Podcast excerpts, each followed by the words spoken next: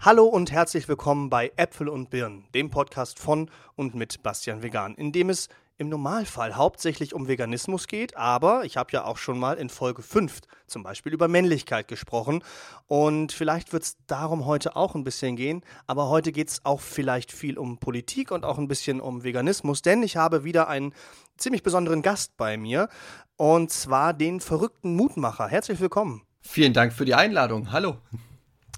Ja, erstmal die Frage natürlich, wer bist du überhaupt? Woher kennt man dich? Was machst du im Netz und wieso sitzt du hier jetzt gerade bei mir? Ähm, ich bin, wie du schon gesagt hast, mit Nutzernamen der verrückte Mutmacher. Ich äh, setze mich halt sehr äh, für politische Aufklärung äh, ein. Ich bezeichne mich mittlerweile einfach ganz dreist als äh, progressiven Lobbyisten, weil es mir halt wirklich darum geht, äh, dass wir gesellschaftlich halt wirklich äh, wieder im ganzen Diskurs nach links rutschen. Ich habe die Aktion Protest wählen heißt gegen rechts wählen gegründet und gestartet.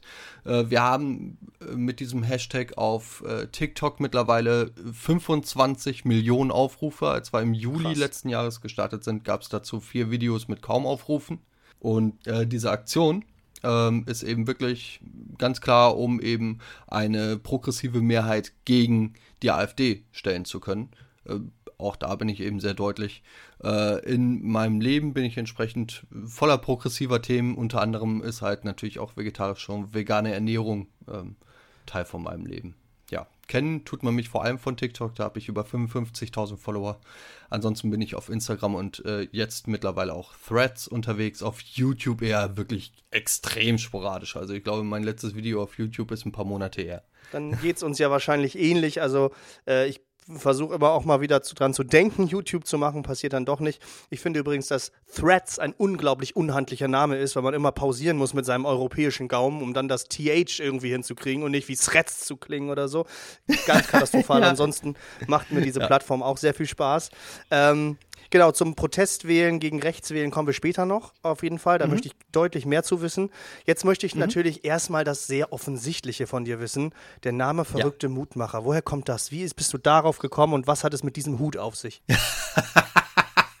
und die Frage wurde mir lange nicht mehr gestellt.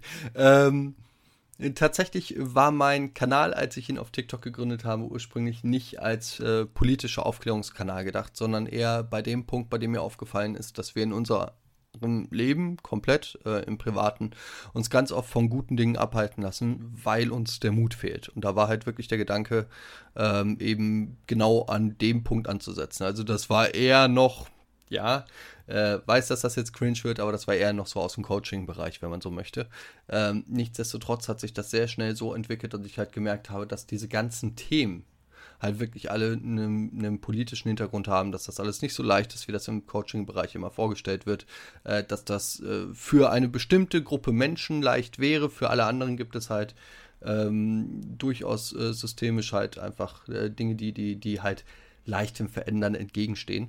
Äh, der Name ist allerdings nach wie vor brandaktuell, weil gerade in Zeiten wie den aktuellen, auch politisch, brauchen wir mehr Mut denn je. Äh, Mut laut zu werden, zum Beispiel eben gegen rechts. Mut zu den eigenen Positionen zu stehen, zum Beispiel eben vegane Ernährung, wenn sich alle darüber lustig machen, um das mal äh, podcast-spezifisch zu übersetzen. Aber eben auch in diesem Punkt dann trotzdem noch irgendwie das Kernthema von früher. Ähm, eben mutig auch zu sich selbst zu stehen und eben zu diesen eigenen Positionen zu stehen. Der Hut wiederum, äh, ja gut, da, da, das halt ein Wortspiel ist mit äh, der verrückte Hutmacher, der verrückte Mutmacher, äh, durfte ein guter Hut nicht fehlen. Nach dem habe ich tatsächlich lange gesucht und dann, ich glaube, Kostümtruhe hieß das in Köln, da habe ich den Hut dann gefunden. Geil. Ja, ja aber ich, ich sehe den immer und denke, was für ein geiles Ding. Also Dankeschön. der sieht ja so ein bisschen, bisschen verranzt aus, ne? Also im, im ersten Moment, ja. aber das soll ja wohl wohl auch so sein. Und ich ja. finde es total gut, weil er einfach auch wie so ein Hut, für mich ist das immer so ein Hut, der zeigt, okay, ich, das ist halt ein Signature und ja. er zeigt aber, wir haben ja auch schon ganz schön viel durch. Also das ist eine Arbeit, die auch an einem zerrt, die auch einem wehtun kann und die eben seine Spuren auch hinterlässt. Das äh, stimmt auf jeden Fall. Also ähm, ich habe bekomme auch immer ganz, ganz viele Nachrichten, die äh, Dinge sagen, wie zum Beispiel, ähm, woher ähm, nimmst du die Kraft, das permanent durchzuziehen? Und äh, eine meiner üblichen Antworten lautet, ich bin aus dem Hut. Äh, aus dem Hut, genau. Nee, eine, äh, die, die, die, die ehrliche Antwort lautet aus dem Hut, die unehrliche, nein, genau andersrum, ähm, lautet halt, äh, ich bin selber von den meisten Themen nicht betroffen, das macht es dann leichter. Ne? Und äh, wenn man es, dafür ne? etwas brennt, äh, so ist es. Also wirklich, ganz, ganz, ganz ehrlich. Also jedes Mal, wenn ich gemerkt habe, dass ich mich irgendwo in ein neues Thema eingearbeitet habe, ähm, habe ich gemerkt, wie mich das halt dann wirklich nochmal am Anfang sehr belastet hat und dann halt im, im Laufe äh, man sich halt aber auch schnell ähm, in, insofern daran gewöhnen kann, ist es nicht, sondern eher, wenn, wenn man weiß, wie das Gegenüber reagiert, dann ähm, kann man sich halt im Vorfeld darauf einstellen es reißt einem nicht mehr den Boden unter den Füßen weg. Ganz, ganz krass war es zum Beispiel, als ich über das Thema Fettfeindlichkeit gesprochen habe oh, und ja. festgestellt habe, dass Menschen aus dem progressiven Spektrum, die mir vorher alle zugestimmt haben, äh, plötzlich es einfach für komplett normal halten, die widerlichsten Dinge zu sagen. So, das war so ein Punkt, der hat mir halt echt ne? den, den, den, ey, das ist so krass, wirklich so oh, wir sind alle super progressiv und äh, gegen Diskriminierung, aber wehe, wehe dicke Menschen existieren und atmen in meiner äh, Nähe. Ey, ja, die atmen so ja quasi Fettmoleküle aus und dann könnte das ja sein, weil die immer so viel fettige Sachen essen, dass ich selber dadurch fett wäre und das möchte ich nicht, deswegen lehnen wir diese Menschen kategorisch ab. Vor allem das Geize ist halt, äh, da, da, da gibt es linke Menschen, die mir immer und immer und immer wieder etwas von Zusammenhängen erklären, die halt im kapitalistischen enden und checken dann nicht, dass die ganze Argumentation, die sie gegenüber dicken Menschen anbringen, wenn sie diese Scheiße sagen, dieselben Personen teilweise, wie erwähnt, nicht verallgemeinert, ähm, checken nicht, dass äh, effektiv sie dann aber diese Kap kapitalistischen Standards, die sie vorher abgelehnt haben, gegenüber dicken Menschen aber wieder aufbringen. Von wegen, ähm, du musst nur, wenn du wirklich willst und du kannst alles schaffen und du kannst wirklich reich werden, du kannst wirklich wirklich abnehmen, bla bla bla. Die ganze übliche Scheiße. Das ist wirklich einfach so faszinierend. Dann, dann, dann kommen sie quasi zu dem eigenen Narrativ wieder zurück, das wir vorher abgelehnt haben. Sei es drum. Ja, und das ist, ist ja wie mit, wie mit dem Veganismus auch. Also ich verstehe bis heute genau. nicht Menschen wie die militante Veganerin, die halt einfach, äh, ich, ich weiß nicht, mit wem war denn das? Ähm, war das mit, mit, mit Papa Platte irgendwie im Interview war oder mit irgendwem, der dann gesagt hatte, für mich gilt auf jeden Fall kein Millimeter nach rechts und sie mhm. halt so mit so einem Lächeln, ja, würde ich jetzt so nicht unterschreiben oder irgendwie so auf jeden Fall. Mhm. Und ich mhm. frage mich dann, mhm. wie kann man mhm. denn für Tierrechte einstehen und gleichzeitig sagen, lass doch mal einfach zwei Millionen Menschen deportieren. Also nicht, dass sie das jetzt so gesagt hat, aber das, also für mich geht das ja irgendwie immer so ein bisschen Hand in Hand, auch wenn das jetzt gerade sehr ähm, plakativ ist, was ich sage. Aber ich mhm. lehne halt grundsätzlich äh, rechtes Gedankengut ab, weil es in der Regel ähm, menschenverachtend ist und ähm, mhm. rückschrittlich. Ich verstehe mhm. nicht, wie man es versuchen kann, etwas fortschrittlich zu denken und wirklich auch zu argumentieren, hey, wir sind doch alle gleich. Also die Tiere sind alle gleich, wir Menschen nicht. Die sind unterschiedlich, aber die Tiere, die sind alle gleich. Das geht mir nicht in den Kopf, ich verstehe das nicht. Also ich, ich, ich könnte jetzt halt diverse, diverse äh, Dinge wieder anbringen, äh, die, die, die da halt im Hintergrund sind. Ähm, es führt weit.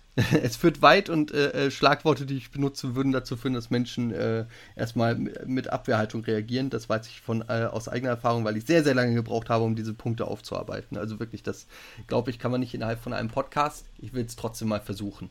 Äh, ohne. Gerne. Äh, ich, ich will mal die Schlagworte umschiffen. Es gibt einfach historisch gewachsen bestimmtes Gedankengut darüber, wie innerhalb der eigenen Menschheit, äh, äh, anders innerhalb der, innerhalb der eigenen äh, sozialen Gruppe quasi, äh, welche Hierarchien da existieren und aus welchen Gründen.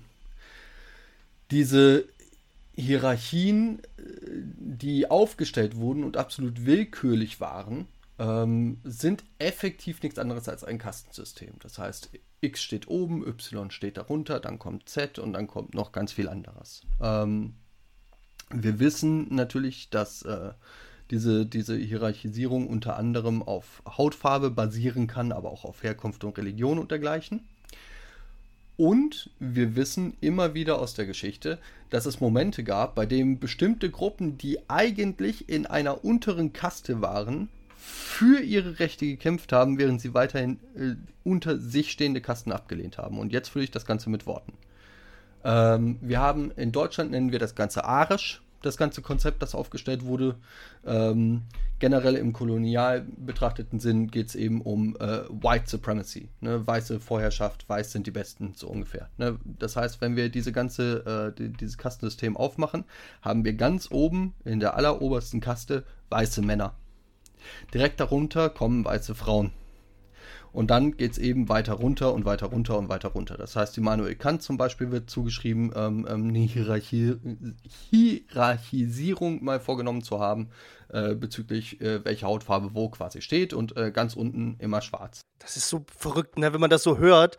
Du erklärst das ganz toll, aber ich muss da mal kurz sagen, wenn man das so hört, das ist so lächerlich einfach. Dass das, also, es ist ja so einfach äh, zu widerlegen und es funktioniert seit Jahren. Seit Jahrzehnten, Selbst, Jahrhunderten. Selbstverständlich, weil es ja nicht um Widerlegen und, und Logik oder sonst was geht, sondern weil es halt, wie erwähnt, um ein Kastensystem geht. Ich habe arschlange gebraucht und einen richtigen Menschen auf TikTok, der mir das halt erklärt hat. So, äh, Menschen, denen ich folge eben. Wenn du das als Kastensystem betrachtest, wenn du Rassismus und alles als Kastensystem betrachtest, dann ergibt das plötzlich Sinn. Weil Menschen halt um ihre soziale Gruppe kämpfen, immer, während sie andere sozialen Gruppen, die unter ihnen sind, ablehnen. Das ist halt nichts Neues und, und wird es immer geben. Äh, ganz spannend wollte ich noch ergänzen. Ich glaube, es war Kalifornien, ich bin mir nicht ganz sicher. Ähm, ich habe mich über die, die Geschichte von ähm, Volga Russians oder German Russians, also wirklich Russlanddeutschen, ähm, äh, eingelesen, die nach Amerika äh, ausgewandert sind. Und auch da wurde dann wirklich auf der Seite ähm, wirklich, wo, wo deren Geschichte quasi in einer amerikanischen Stadt, in einem amerikanischen Staat aufgelistet wird. Äh, auch da wird dann äh, wirklich original erklärt, äh, wo die quasi in der Hierarchie eingeordnet wurden. So ein bisschen über äh, asiatischen Menschen, aber noch unter Deutschen und so weiter und so fort das ist, das ist halt wirklich so. Du findest genug, um halt herleiten zu können, dass das wie ein Kastensystem funktioniert. So, wir haben es nur bisher nicht so betrachtet und das macht alles schwierig. Wenn wir jetzt aber, und jetzt schließt sich der Kreis, es tut mir leid, lange Erklärung im Vorfeld. Nee, Wenn wir wissen, es ist ein Kasten, genau, sonst, sonst ne, funktioniert es nicht.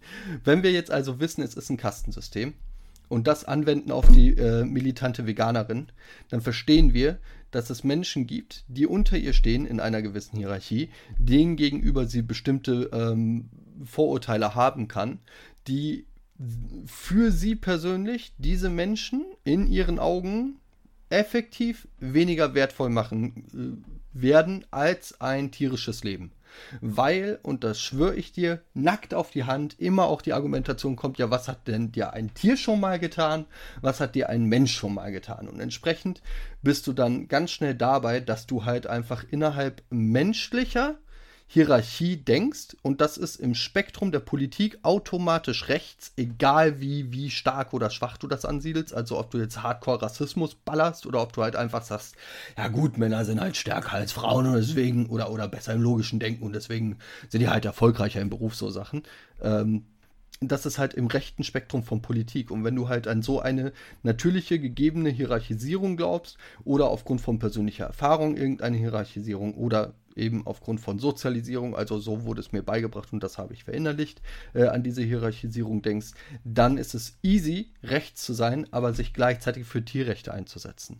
Selbst also im Wahlprogramm sehr, sehr der spannend. AfD steht etwas zu Tierrechten. Kann ich mir gar nicht vorstellen. Aber easy. Ähm, ich kann es auf jeden Fall sehr, sehr sehr, sehr spannende äh, Erklärung, die, ähm, die natürlich schlüssig wirkt, das Ganze aber ja noch trauriger macht, als es sowieso schon ist. Weil ja. äh, eigentlich müsste an diesem Punkt, weil wenn diese Kastensysteme so existieren und wir äh, sagen, okay, äh, theoretisch kämpft jeder für sich und für seine Gruppe, dann müsste mhm. doch eigentlich bei Refle also die Selbstreflexion eintreten. Das ist doch eigentlich der nächste logische Schritt, zu sagen, okay, wir haben dieses System. Das ist ja wie bei egal welchen Systemen wir das haben. Es kann ja sämtliche Themen sein.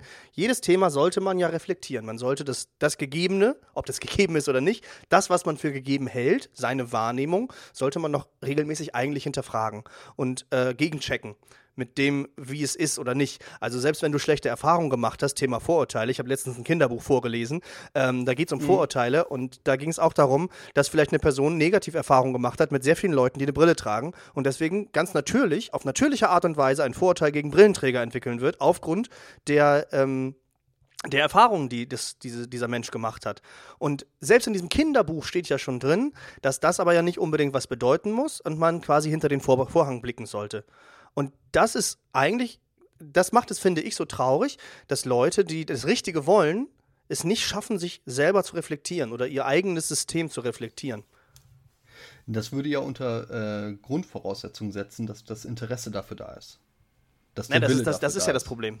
Ja, genau, der Wille genau. ist halt gar nicht vorhanden. Ja. Exakt, weil wieso? Weil mein, mein System funktioniert, ich bin zufrieden, das, was ich will, funktioniert. Wieso soll ich denn was ändern? Aber das ist das, was es, also ich verstehe, was du gerade erklärt hast, mhm. aber es ist trotzdem mhm. das, was es für mich so unverständlich macht, wenn du, weil Veganismus ist ja ein Prozess, das ist ja ein Reflexions- und Lern- und Denkprozess, ein Gefühls-, mhm. ein ethischer mhm. Prozess in vielen Fällen. Mhm. Und wenn du mhm. das schaffst, dich dem zu öffnen, weil du bist ja genauso mit, mit, diesem, mit dieser Gegebenheit auf die Welt gekommen, in den meisten Fällen, dass diese Tiere benutzt werden und nichts wert sind oder eben unter uns stehen. Das ist ja genau das gleiche Prinzip wie Rassismus eigentlich. Speziesismus mhm. ist ja vom Grundprinzip. Ich will, das ist immer so das Ding, da tappst du schnell in eine Falle und dann heißt es, aha, du willst also sagen, Tiere und Schwarze sind das gleiche und Rassismus ist das gleiche wie Tiere essen. Willst du, weißt du so. Aber ja. ähm, vom Grundgedanken ist es ja das gleiche. Wir nehmen eine Gruppe, die genauso ist wie die andere Gruppe, die sich aber in verschiedenen anderen Dingen unterscheidet oder gar nicht unterscheidet und die behandeln wir anders. Und ich finde es so krass, dass du das in der einen Richtung schaffst, dich komplett zu reflektieren und gegen etwas zu stellen. Vor allem, weil der Veganismus in der Gesellschaft ja gar nicht so doll angekommen ist, wie nicht recht sein. Also es ist viel ähm, natürlicher für die Menschen oder leichter anzunehmen, zu sagen, naja gut, Recht sein ist jetzt nicht so geil. Da würden mir mehr Leute zustimmen, als zu sagen, Tiere essen ist scheiße. So. Ja. Und das finde ich krass, dass du es in diese Richtung schaffst, dich zu öffnen und in die andere einfach nicht. Obwohl du im gleichen Denkprozess eigentlich dich befinden müsstest. Und da frage ich mich, was ist da schiefgelaufen? Historisch hast du diese Gruppen immer wieder. Ähm, ja klar, Judenverfolgung gibt es ja schon seit, seit Bibelzeiten, wenn man sich das anguckt. Nee, worauf ich hier hinaus will, ist äh, als Beispiel ähm, die Suffragetten beim Feminismus. Die haben sich natürlich für Frauenwahlrecht eingesetzt, allerdings für das Wahlrecht von weißen Frauen. Das ja. heißt, du bist ja schon an einem gewissen Reflexionsprozess. Du hast schon mal verstanden, dass es da strukturelle Probleme und Unterschiede gibt. Du bist aber halt immer noch innerhalb von deinem ähm, sozialen Denken mit der Hierarchisierung so gefangen, dass du halt innerhalb deines Kastensystems alles für untere Kasten ablehnst und nur für deine eigene kämpfst. Und, Wie brechen ähm, wir aus? Wie kommen wir aus sowas raus oder diese Menschen? Gibt es da eine Musterlösung? Äh, es gibt keine Musterlösung. Ähm, generell aus dem Coaching gelernt, es gibt zwei Wege, äh, um Glaubenssätze aufzubrechen. das Ding ist ja, dass wir hier halt wirklich tief verankerte Glaubenssätze haben.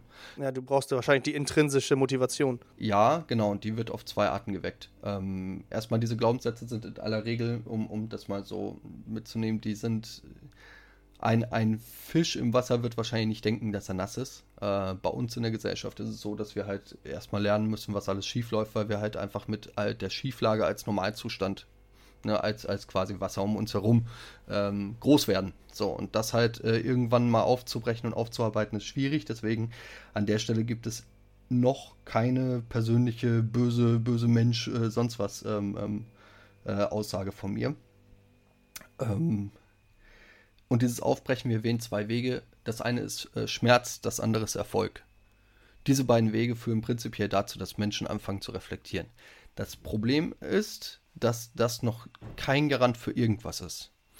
Hier kommt mein Paradebeispiel wegen, ähm, was, was Schmerz Negatives oder Positives anrichten kann ähm, beim Punkt von Reflektieren. Ähm, wir haben zum Beispiel äh, dem Film American History X. Wer den nicht gesehen hat, sollte das tun, aber auch große Triggerwarnung, der Film ist heavy. Ähm, in diesem Film haben wir jemanden, soweit möchte ich mal spoilern, der ähm, offen rechtsextrem ist, der ein äh, Hakenkreuz auf seiner Brust tätowiert hat und der für einen Mord an jemanden ins Gefängnis geht. Und dort erfährt er Schmerz, ausgelöst von seiner eigenen Gruppe, was dazu führt, dass er sich überlegt, vielleicht ist meine eigene Nazi-Gruppe vielleicht doch gar nicht so geil. So, das ist quasi das Ding.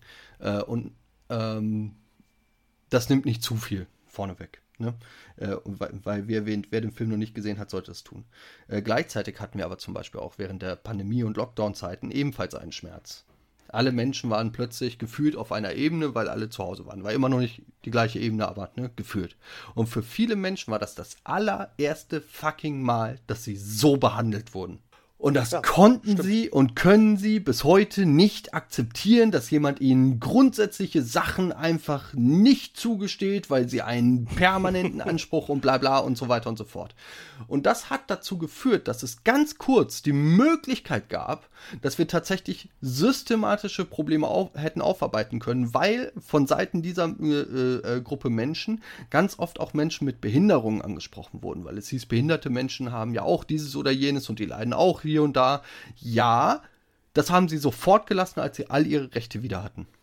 Stattdessen sind sie jetzt auf einen Rachefeldzug, bei dem sie sagen, alle, die uns so behandelt lächerlich. haben, diese List so und das ist halt das Ding. So, du hättest hier die Möglichkeit gehabt, dass Menschen, weil sie das erste Mal dazu genötigt waren, sich damit auseinanderzusetzen, wie behandeln wir Menschen eigentlich in unserer Gesellschaft, vor allem auch Menschen eben, die äh, zu Risikogruppen gehören oder die eine Behinderung haben oder oder oder, ne?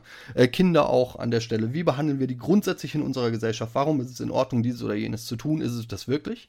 Ähm, das haben sie gelassen in dem Moment, in dem sie es nicht mehr mussten. Das heißt, Menschen wurden das erste Mal zwanghaft politisiert, da war ein großer Schmerz, es folgte eine Reflexion, die nicht lange genug ging. Man hat die erstbeste Lösung genommen, die einem angeboten wurde und die verfolgt man bis heute. Und dadurch sind diese Menschen hardcore rechtsradikalisiert worden. Menschen, die sich ab dem Moment weiter damit beschäftigt haben, die sind eher im progressiven Spektrum gelandet und dazu gehöre zum Beispiel auch ich. Sind das nicht, also müsste man bei diesem Problem nicht viel früher, also ich finde es einen sehr guten Punkt, müsste man bei dem Ding nicht einfach viel früher ansetzen, quasi in der Kindheit? Also ich arbeite ja mit Kindern zusammen und mhm. ähm, weiß da natürlich ähm, viel, wie so bestimmte Denkprozesse funktionieren und wie sich auch Charaktere entwickeln können, weil ich maßgeblich mit daran beteiligt bin, ähm, das mhm. in, in verschiedene Bahnen zu lenken oder eben auch zu schauen, wie funktionieren Familien, wie funktioniert der Umgang mit Verlust und Privilegien. Weil wenn du sagst, die Menschen sind das erste Mal damit konfrontiert worden, dass man ihnen etwas weggenommen hat oder ein Privileg genommen hat, dann hat das ja vielleicht viel damit zu tun, dass sie nie gelernt haben, dass, dass sowas existieren kann. Weil diese Menschen waren ja teilweise so schockiert davon und haben gesagt, wie kann das denn? Das ist ja mein Grundrecht. Ist das vielleicht eine, ein, ein, Grundversagen auch in, äh, also Versagen klingt so hart, aber ist das vielleicht auch ein Grundversagen in, im Thema Erziehung, wo man überlegen muss, ähm, habe ich meinem Kind wirklich beigebracht, äh, was Privilegien sind, ähm, was es bedeutet, nichts zu haben, was es bedeutet, alles zu haben, was Verantwortung bedeutet, wenn man vieles hat, was Verantwortung von Macht bedeutet, von Reichtum, ähm, weil ich es immer wieder auch erlebe, dass zum Beispiel, da machen wir jetzt vielleicht ein anderes Thema noch nebenbei auf, aber zum Beispiel Menschen, die ähm, in, der, in der Kindheit und Jugend Leid oder Mobbing erfahren haben, da sind wir wieder bei diesem Schmerzding, ähm, sehr häufig äh, heutzutage zum Beispiel soziale Berufe ähm, Be be bearbeiten oder ähm, besonders empathisch reagieren, weil sie eben genau wissen, wie es sich anfühlt, auf der anderen Seite zu sein, um dann zu wissen, ah ja, okay, mir ging es so, das war scheiße, ich möchte nicht, dass es anderen so geht. Und Menschen, die vielleicht sehr privilegiert sind, die eine super Jugend und Kindheit hatten, wo nie was passiert ist, dann vielleicht aus allen Wolken fallen, wenn sie äh, in so einen Zustand geraten, wo sie plötzlich mal die Gelackmeierten sind, um das so ganz plakativ darzustellen. Ähm, weil sie damit nie gerechnet haben und es irgendwann mit 30, 40 auch einfach zu spät ist, diese Erfahrung das erste Mal zu machen. Ich verstehe absolut, was du meinst. Ähm, und ich bin ähm, da erstmal ganz grundsätzlich da angesetzt, absolut deiner Meinung, dass äh, gerade Aufklärung bei Kindern ähm, schon ansetzen darf. Vor allem, weil Kinder einfach von sich aus Fragen stellen, die so easy zu beantworten sind, weil die sagen dann, ach so, ja, dann. so. Die unterscheiden ja nicht Ja, und sie tragen ihren Rucksack nicht. Sie haben ihre Erfahrungen noch nicht gemacht. Es ist eben nicht, dass du schon Vorurteile so gebildet hast. Da hast du nicht die tausend Leute mit der Brille gehabt, die dich fertig gemacht haben. Die hast du mit 40 vielleicht, aber nicht genau. mit 5. Genau, da ist also äh, Paradebeispiel, was, womit, womit Rechte ein Problem haben, ist ja, wenn du über äh, Homosexualität dahingehend aufklärst, dass es Menschen gibt, die beide Männer sind und sich trotzdem gern haben. So, das ist kindgerechte Aufklärung über Homosexualität, nichts weiter drin gewesen. Wird ja gerne äh, gegengeschossen und, und äh, sonst was für eine Propaganda gegen äh, ge, äh, gefahren. Naja. Kinder fragen quasi, ja, warum hat, keine Ahnung, warum hat das andere Kind zwei Väter? Und dann sagst du ja, weil sich halt auch zwei Männer äh, gerne haben können. Und dann heißt es okay, so. Im Ernstfall musst du dann noch darüber aufklären, was Adoption ist. So. Fertig, so ungefähr. Äh, das Kind wertet in aller Regel ja nicht zwischen gut und böse und, und äh, das ist schlecht, dass das zwei Väter hat, es sei denn, es hat gelernt, dass das was äh, Schlechtes ist. Sondern es ist erstmal nur neugierig, weil es sonst überall Vater und Mutter gesehen hat oder Mann und Frau, sagen wir es so. Ähm, muss ja nicht mal leibliche Eltern sein, und dann halt sieht, okay, es gibt etwas, was davon abweicht, also hätte ich gerne kurz mal den Grund dafür. So, und äh, deswegen Aufklärung Kindesalter easy, wirklich da ganz, ganz viel zu lösen, äh, ist selbstverständlich äh, ähm, ähm der, der, der, der, der einfachste, direkteste, nachhaltigste Ansatz was natürlich dann, wie wir auch wissen, nicht alles ist, aber was, wo man halt auf jeden Fall ansetzen sollte. Ähm, und dann ist das Ding, dass du halt gesagt hast, dass äh, Menschen, die selber erfahren haben, äh, dann hinterher soziale Berufe ähm, ähm, ergreifen, weil sie eben genau diese Erfahrung und diesen Schmerz gemacht haben. Und auch da bin ich absolut bei dir. Ähm, ich habe gestern noch ein Video zum Beispiel von äh, Team Gökhan, war das auf TikTok gesehen, bei dem halt äh, jemand, äh, der ein, ein Angehöriger von den Opfern aus Hanau von den äh, Opfern des rechtsextremen Anschlags ähm, erzählt hat, wenn ich mich nur früher gegen Rassismus eingesetzt hätte. So, früher habe ich das nicht so wahrgenommen, weil es halt, die Szene ist welches, wenn ich mich früher dagegen eingesetzt hätte, dann wäre mein Bruder vielleicht heute noch am Leben. Und ähm, deswegen mache ich das jetzt. Und wir sollten uns alle viel, viel mehr dafür einsetzen. Und das ist nämlich genau dieses Ding. Ähm, immer dieses, ah, hätte ich mal, dann, so dann, wenn es zu spät ist, kommt meistens nämlich der Schmerz und mit dem Schmerz kommt dann die Einsicht. Und weil es viele Menschen gibt, die diese Einsicht aufgrund von Schmerz hatten, versuchen sie anderen diesen Schmerz zu ersparen und zu sagen, lass mal jetzt machen, bevor es Schmerz ist. Und genau das ist übrigens, schöner Übergang, auch äh, effektiv der Punkt mit Aktion Protest wählen. Ne? Protest wählen heißt gegen rechts wählen. Ähm, bevor es schmerzhaft wird, sollten wir doch aus dem Schmerz, den wir in vergangenen Tagen hatten, den unsere äh, äh, Großeltern und Urgroßeltern äh, in vergangenen Tagen hatten, sollten wir, äh, beziehungsweise angerichtet haben, vor allem auch, äh, sollten wir doch daraus lernen und es jetzt besser machen, um diesen Schmerz zu verhindern. Also, das ist aber eine ja. sehr komplexe Aufgabe eigentlich, ne? Also wenn, das ist ja fast schon viel verlangt für einige Menschen, ähm, die dann doch eher einfacher durchs Leben geben, gehen und eben nicht. Und ich finde immer, Selbstreflexion und Reflexion ist das Wertvollste, was wir da eigentlich haben. Aber viele Menschen haben das nicht. Ich habe das, glaube ich, auch zu großen Teilen durch meine Ausbildung erlangt, weil das ein wichtiger Teil meiner Ausbildung war, Selbstreflexion anzuwenden. Es war, das war jetzt kein direktes Unterrichtsfach, also ich habe vier Jahre diese Ausbildung gemacht, ähm, aber habe ganz, ganz viel. Es ging immer um Reflexion. Aber viele Leute haben das nicht gelernt und früher konnte ich das auch nicht so gut. Ist es dann, also seinen eigenen Schmerz zu reflektieren und umzuwandeln, das ist ja schon für manche eine Aufgabe, aber den fremden Schmerz umzuwandeln, das ist ja richtig viel verlangt eigentlich. Deswegen bin ich auch so drauf, dass ich einfach knallhart formuliere, niemand hat Deutschland so sehr geschadet wie die Nazis wenn die Nazis nicht gewesen wären, hätte es eine gute Chance gegeben, dass Deutschland sich nicht mal aufgeteilt hätte wir sind einfach so zerbombt worden und alles und mussten alles wieder aufbauen. Wir haben alles verloren, inklusive äh, unserer kompletten Würde und, und allem. Ähm, und wir werden auf ewig dieses Stigma mit uns herumtragen, vollkommen zu Recht. Niemand hat uns so sehr geschadet wie die Nazis. Warum zum Fix sollte irgendjemand aus purem Egoismus in Deutschland und Eigeninteresse das nochmal wollen? Mein Opa war in Kriegsgefangenschaft. Warum sollte ich mir das für irgendjemanden nochmal wünschen? So, das ist pures, mieses Eigeninteresse. Ja, selbstverständlich, normalerweise dürftest du an diesem Punkt gar nicht mal landen müssen, weil du halt einfach Millionen an Toten aus deutscher Hand hast die sollten ausreichen. Für manche Menschen reicht das nicht aus. Für manche Menschen gilt es zu sagen, Alter, niemand hat deinem eigenen Land, dem du so sehr verbunden bist und wo du so patriotisch bist und keine Ahnung was, so sehr geschadet wie die Nazis. Und es gibt jemanden, der hat das so wunderbar formuliert, niemand kennt den, das ist im Privaten, ähm, der hat so wunderbar mir gegenüber formuliert, ähm, das erste Volk, das die Nazis unterworfen haben, waren die Deutschen. Was ja, wir da haben, ja, ist ein, ne? heftig. So, es ist so, oh, das war für mich auch so eine Punktlandung, äh, dieser Satz. Ähm, was wir haben, ist ein Angriff von innen und mich erreichen Nachrichten von Menschen. Ich liebe das wirklich, weil ich das vorher so nicht wahrgenommen habe, die gesagt haben, als ich beim Bundeswehr war, da habe ich äh, äh bei der Bundeswehr war, habe ich einen Eid geleistet, dieses Land äh, zu beschützen. Selbstverständlich bin ich gegen rechts. Selbstverständlich wehre ich mich gegen diesen Angriff von innen. Und das ist halt eine riesige Formulierung, die man bringen kann. Eigentlich sollte es diese Formulierung gar nicht brauchen, weil der Horror, den Deutschland angerichtet hat, gegenüber anderen, unvergleichbar groß ist.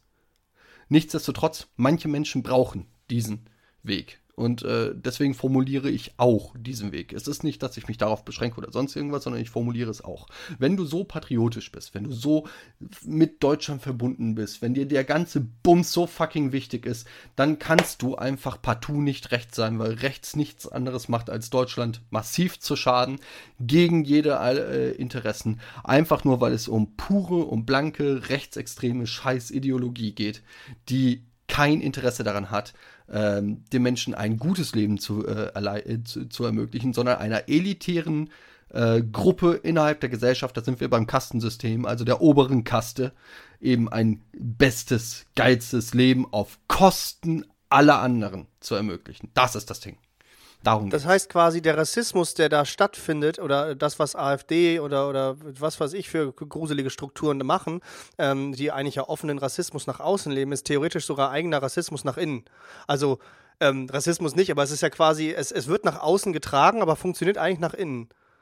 Ach so, äh, ich, ich weiß, was du meinst. Ja, es ist kein Rassismus, es ist äh, aber ganz klar Teil von White Supremacy. Ja, ja, klar, es, es ist kein Rassismus, klar, aber Genau, äh, es, es ist aber Teil von White Supremacy dahingehend, dass auch White Supremacy zum Beispiel ähm, als, als schnellste Erklärung, warum ich das so sage, für Menschen, die sich gerade wundern, äh, das Kastensystem funktioniert auch über Geschlecht, auch über ähm, körperliche Gesundheit, geistige Gesundheit, äh, nicht nur über Hautfarbe, Religion und Herkunft. Es gibt also noch weitere Natürlich. Faktoren. Es ist, es ist in jedem Falle patriarchal, so das heißt, die oberste Kaste wird von Männern besetzt, erst dann kommen weiße Frauen.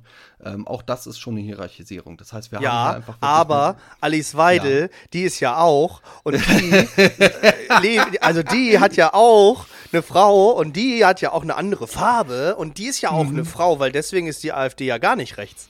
Kann ja gar der nicht. Klassiker, genau, der Geht Klassiker. ja gar nicht. Worauf, worauf? Die haben ja sogar Schwarze in ihrer Partei drin. Ja, die haben, die haben äh, so einen hohen Migrationsanteil, äh, mehr als äh, die CDU. Ja, ist so, wirklich. Ja, ach was. Das ist ja ey. fast schon, ja. also es ist ja, es ist, also wenn du dieses Kastensystem so erklärst, also du hast ja dieses, ja. Ähm, die Frauen haben sich dafür das Wahlrecht der Frauen eingesetzt, allerdings nur für das, für das der Weißen, dann ist es ja quasi ja. das, was da passiert ist. Hey, wir machen, wir, wir tun so, als würden wir Politik für die Armen machen, um, äh, damit die Armen uns alle wählen, damit wir dann mit Hilfe der Armen noch reicher werden können. Ja, natürlich. Also äh, effektiv ist es halt genau das. Und nicht nur das, es gibt einen großen Vorwurf, den äh, will ich mal von der AfD wegbringen, hin zu äh, sämtlichen anderen Parteien, aber vor allem auch wirklich äh, Westdeutschland als extrem. Äh, Teil von White Supremacy ist auch, dass der Westen in Deutschland vorgibt und dass der Osten von Deutschland 2.0 ist. Also das ist so Deutsch zweiter Klasse weil der Westen hat sich durchgesetzt, DDR war alles Kacke und so weiter und so fort. Und äh, heute sind das sowieso alles Nazis, bla bla bla bla bla. Das ist immer noch Teil von Hierarchisierung und das ist immer noch Teil vom Kastensystem. Das heißt nicht, dass man nicht, wo in, in Ostdeutschland die AfD stark ist, wo äh, große rechte Strukturen und so weiter sind, das äh, äh relativiere ich hier an dieser Stelle überhaupt nicht.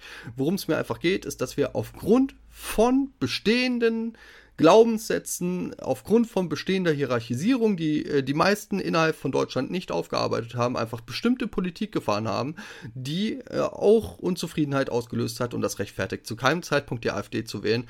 Überhaupt nicht, aber das erklärt, warum linke Parteien einfach im Osten überhaupt nichts mehr zu reißen haben, obwohl eigentlich gerade die Linke im Osten ähm, ganz, ganz lange halt wirklich sehr, sehr präsent war. Ähm, eben wie erwähnt, weil nichts kommt. So, weil nirgendwo irgendwas kommt und dann gibt es halt immer die, die leichte Lösungen anbieten. Das ist also nichts anderes als äh, Aktion, Reaktion, worum es mir hier geht. Ne? Also ist keine, keine, keine Rechtfertigung. Äh, niemand hat irgendeinen Grund, ne, eine rechtsextreme Partei zu wählen. Wer das macht, der macht das äh, in, in Wissen und Gewissen, äh, vor allem zu welcher Gruppe er sich selber dazu zählt und äh, dass er in der eigenen sozialen Kaste oder sie in der eigenen sozialen Kaste eben nicht darunter leiden wird, wenn man die AfD wählt, sondern es sind nur die anderen und das nimmt man dann in Kauf. Das ist was, äh, was passiert, wenn man die AfD wählt. Nichtsdestotrotz gibt es bei uns nun mal auch die Kaste Westdeutsch und es gibt die Kaste Ostdeutsch und Ostdeutsch ist immer benachteiligt. Bis heute haben wir Lohnunterschiede und, und, und, und, und. Das hätten wir 30 Jahre nach der Wende äh, wirklich mal aufarbeiten können. Das hätte lange egalisiert werden äh, können. Ich meine wirklich, wie viele Generationen sollen wir denn warten, bis Ostdeutschland den gleichen Lohn bekommt wie Westdeutschland als Beispiel? Äh, ich check das nicht, dass das nicht gemacht wird. Also es, das ist es. Es ist, es, äh, politischer Wille. Es ist halt politischer Wille und ich schwöre dir, wenn du mit Menschen darüber diskutierst, dann landest du wieder bei dem Punkt, was ich schon bei Fettfeindlichkeit gesagt habe. Du hast plötzlich progressive Menschen, die sagen, ja, aber die wollen ja auch nicht. Und wenn die könnten, dann, Alter, irgendjemand hat mit unterschiedlichen äh, ähm, Produ Produktivitätsleveln mir gegenüber argumentiert. So verfickte Das ist Scheiße, doch komplett albern wenn sich jemand acht Stunden dahinstellt und irgendeine Arbeit macht, dann verdient er ein bestimmtes Gehalt und das muss das gleiche bei gleicher Arbeit wie im Westen sein. Es ist wirklich, wenn du kannst auf Provisionsbasis gerne, gerne gehen. So, ich wollte es gerade sagen, aber das ist ja Provisionsbares, so. wenn, wenn, du, wenn du nach Produktiv genau. Produktivität bezahlst. Das ist ja aber das nicht gegeben. Ja, so, ich, ich habe mich ein bisschen in Rage geredet, entschuldige. Nee, das passiert hier ganz gerne mal, dass man sich in Rage ja. redet. Aber ja. guck mal, ich werde ja jetzt, ich werde ja auch nicht nach, nach Windeln bezahlt, die ich wechsle. So, das wäre ja schlimm. Ja, äh, dann müsstest du die Kinder dringend mehr mit abführenden Sachen füttern. Weißt du, ich habe in meiner Bananen. Ausbildung ja, nur noch Leinsam. ähm, genau das. Ich habe in, in meiner Ausbildung äh, äh, auch in einem Hort gearbeitet äh, für ein Jahr und ähm, habe da im Vergleich zu Krippe und Kindergarten festgestellt, hey, man sitzt ja teilweise viel mehr rum und mhm. äh, noch in der Ausbildung hinterfragt, ob ich hier gerade überhaupt richtig arbeite, bis ich irgendwann festgestellt habe, die Arbeit funktioniert halt einfach nur auf einer, auf einer anderen Ebene. So, das heißt, du kannst es gar nicht an Produktivität messen, weil mhm. klar, wenn ich jetzt in der, in der Krippe einfach die ganze Zeit hinter Kindern hinterherlaufe, weil irgendwelche Gefahrenquellen vielleicht sind oder weil äh, mehr Pflegebedarf ist oder im Kindergarten, weil einfach mehr Energie gebraucht wird, weil die Kinder ein bestimmtes Selbstständigkeitslevel nicht erreicht haben und meine Unterstützung brauchen, äh, ob das jetzt im sozialen oder im physischen Bereich ist, ist ja völlig egal. Ähm, und die Kinder im Hort, also im Schulkindalter, das nicht benötigen, heißt das, dass meine, mein eigenes Einmischen an manchen Stellen anders ist, ich aber dafür ganz andere Arbeit leisten muss. Das heißt, vielleicht bewege ich mich weniger leiste aber ja trotzdem die gleiche Arbeit irgendwo. Also es ist ja dann ja egal, ähm, wie effizient ich bin. Manches kannst du nicht nach Effizienz bewerten. Es funktioniert ja gar nicht. Im Kapitalismus ist alles Effizienz, wie erwähnt. Ach, Kapitalismus. So, da sind wir wieder bei, ja, da sind wir wieder bei grundsätzlicher Kritik und äh, versteht mich recht. Ja. Äh, ich weiß, ich weiß äh, äh, alle, alle Menschen, die das hören, die sich bisher noch nie so wirklich damit befasst haben, da löst auch das erstmal so ein, also willst du Kommunismus? Nö, will ich nicht. Ich bin, ich bin nicht mal so weit links wirtschaftlich, wie, wie äh, äh, ich das eigentlich sein sollte, sage ich mal, für solche Aussagen. Äh, bei Linken bin ich wieder wirtschaftlich gesehen ein Rechter. Äh, also das ist äh, komplizierte, faszinierende Geschichte. Äh, nichtsdestotrotz, äh, es ist halt einfach Bullshit äh, auf die Art und Weise, wie Kapitalismus halt äh, Arbeitsmarkt, Arbeit und Leistung und so weiter und so fort bewertet. Und äh, dieses, dieses grundsätzliche Denken findet sich halt dann übertragen, wie, wie am Beispiel Fettfeindlichkeit, halt auch äh, in anderen Bereichen der Gesellschaft wieder. Ja, deswegen, also es ist hier halt, wir, wir landen ganz schnell wieder bei Kapitalismuskritik. Ich musste gerade drüber nachdenken, wie geil Clickbaiting funktioniert. Ähm, weil du gerade gesagt hast, kapitalistisch gesehen bin ich ein Rechter. Wenn ich jetzt diesen Ausschnitt nehmen würde und ihn einfach ausschneiden würde und vor den Podcast setze, es gibt ja bei manchen Podcasts so, so ein paar Sprachfetzen, die dann so sind und dann Intro und mhm. dann geht's los, hallo und dann findet mhm. sich das alles wieder. Wenn ich nur das nehmen würde, dann würde das Ganze anders geklickt werden, anders angehört werden von Leuten, die da vielleicht reinhören, weil sie denken, oh ja, das ist ja ein Ding. Damit würde ich aber vielleicht ein Bild zeichnen, das ich nicht zeichnen will. Also ich habe da gerade drüber nachgedacht, weil ich dachte, ähm, es ist vielleicht gerade ein bisschen abstrakt und passt nicht zum Thema, aber es ist irgendwie, doch, ähm, doch, ich finde, bei diesen ganzen Themen geht es auch immer um, um Diskussionskultur und wie wir auch ja. äh, Informationen nehmen und verarbeiten. Und wenn ich diese Informationen an den Anfang packe, aber die Auflösung davon vielleicht erst nach einer halben Stunde ist und die Aufmerksamkeitsspanne nicht für eine halbe Stunde reicht, dann bleibt das so stehen. Und dann habe ich zwar vielleicht mehr Klicks gemacht für mich, habe mir also selbst in die Tasche gewirtschaftet, obwohl ich hier nichts mit verdiene, ähm, aber habe ja quasi äh, das auf Kosten schon wieder von anderen gemacht. Und so funktioniert die Informationskultur ja an ganz vielen Stellen. Und deswegen, ähm, das sagst du, da habe ich in deinen letzten Videos häufig gesagt, wie wenig Medienkompetenz haben eigentlich manche Menschen. Dass man das nicht hinkriegt, ähm, äh, Informationen als ganzheitlich zu sehen. Ich hatte mal äh, eine, eine Frau ähm, in, in Videos, die hat ähm, irgendwas erzählt mit, keine Ahnung, irgendwelche Sachen wären schädlich im Veganismus oder so. Weil, und Ach, hat sich berufen übliche, ja. auf einen bestimmten Artikel. Und ich habe mir das angeguckt. Ich habe mir diesen kompletten Artikel durchgelesen. Ich habe ihn halt gefunden. Den hat sie aber sicher auch selber eingeblendet. Und in der Mhm. Überschrift von diesem Absatz steht genau das drin, was sie gesagt hat. Und dann lese ich mir den Artikel davon durch, den Text darunter. Und in dem Text steht relativ klar, äh, so jedenfalls das Vorurteil. Eigentlich ist es aber so, dass Tralala.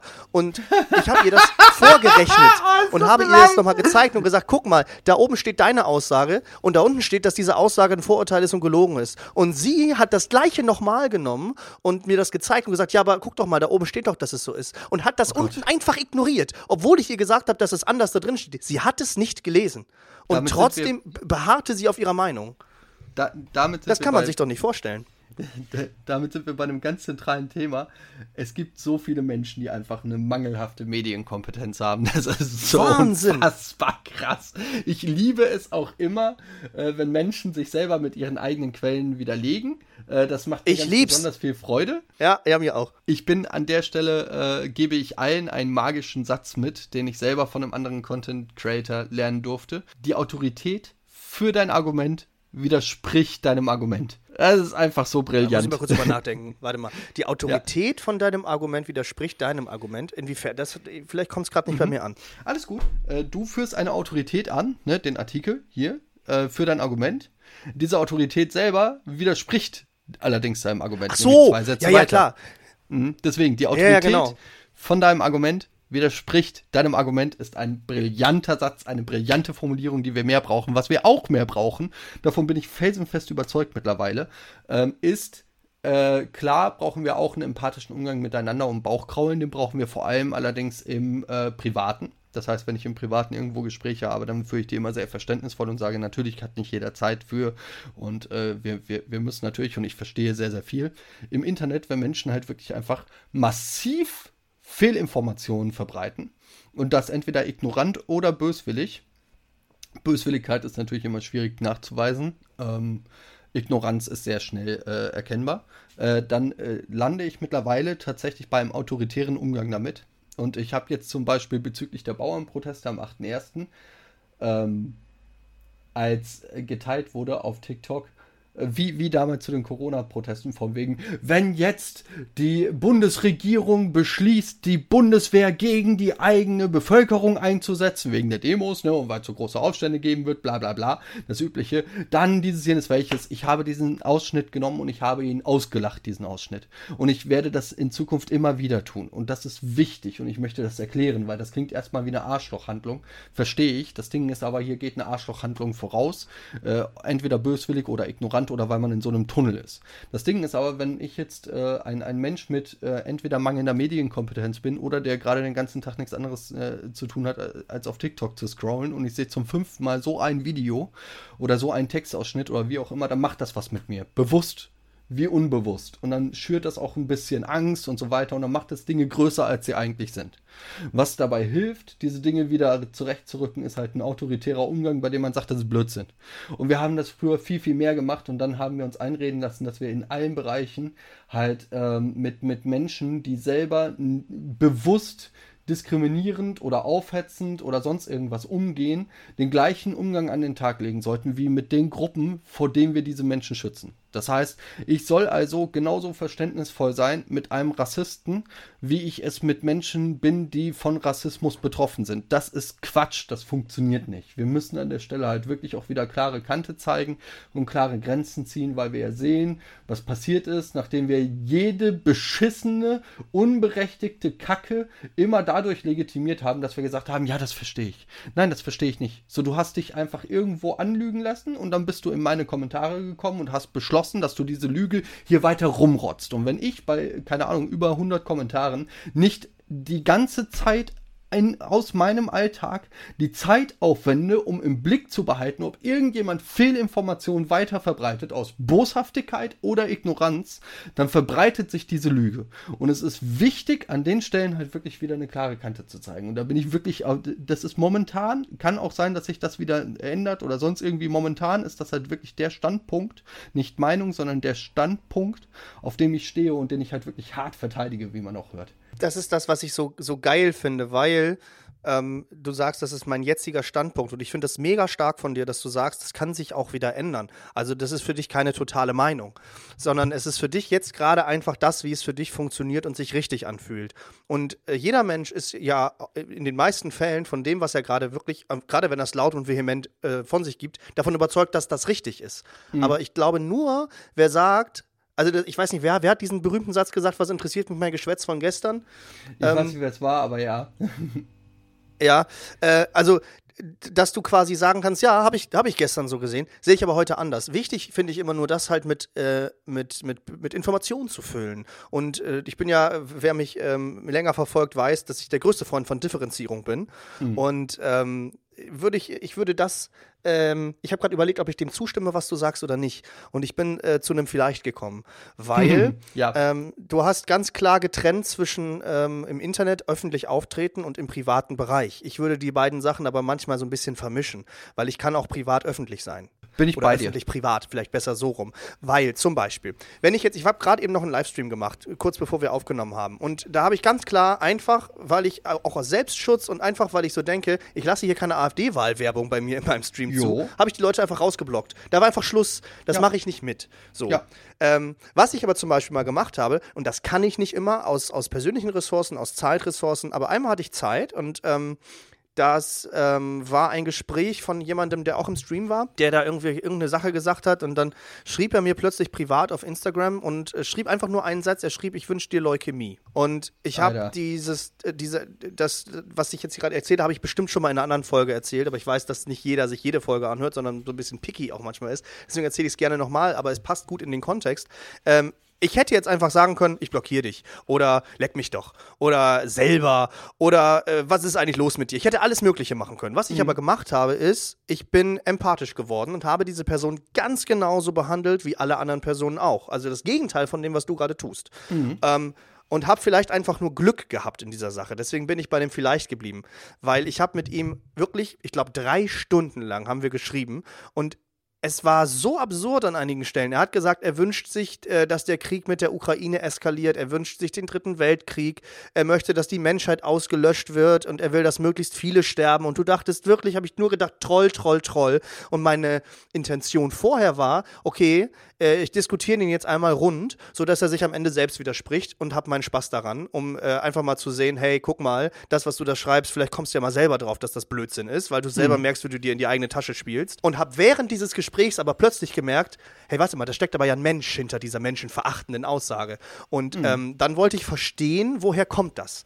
Genauso wie ich vorhin gesagt habe, wie kann man denn recht sein, wenn man, wenn man Tiere äh, verteidigt? Und ich wollte das verstehen und habe mich auf eine äh, auf ne, nicht auf seine Ebene begeben, sondern ich habe mich ähm, quasi na, ich habe mich auf seine Ebene begeben, ohne mich auf seine Ebene zu begeben. Also ich habe das nicht bedient, was er von mir gefordert hat, mhm. habe aber äh, von ihm das gefordert, was, äh, was ich gerne hätte.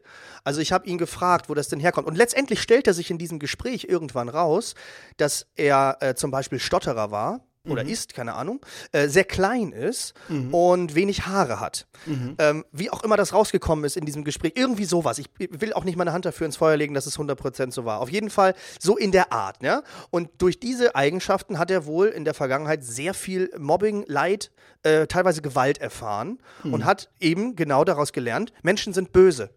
Äh, und ich kriege keine Aufmerksamkeit. Und wenn ich welche kriege, also ich, die hassen mich sowieso, egal was ich mache, ja, dann kann ich auch richtig krass auffallen und mich wenigstens in dieser Aufmerksamkeit suhlen. Mhm. Ja, er war zum Beispiel ganz stolz, dass er bei Montana Black irgendwas mit irgendwas Schlimmes rein in den Chat geschrieben hat und deswegen von ihm äh, persönlich blockiert wurde und so. Das war für ihn so eine Trophäe. Mhm. Und am Ende des Gesprächs, am Ende dieser drei Stunden, hat er sich für, bei mir von sich aus entschuldigt und hat gesagt, weißt du was, es tut mir leid, dass ich dir Leukämie gewünscht, gewünscht habe, das war nicht richtig von mir.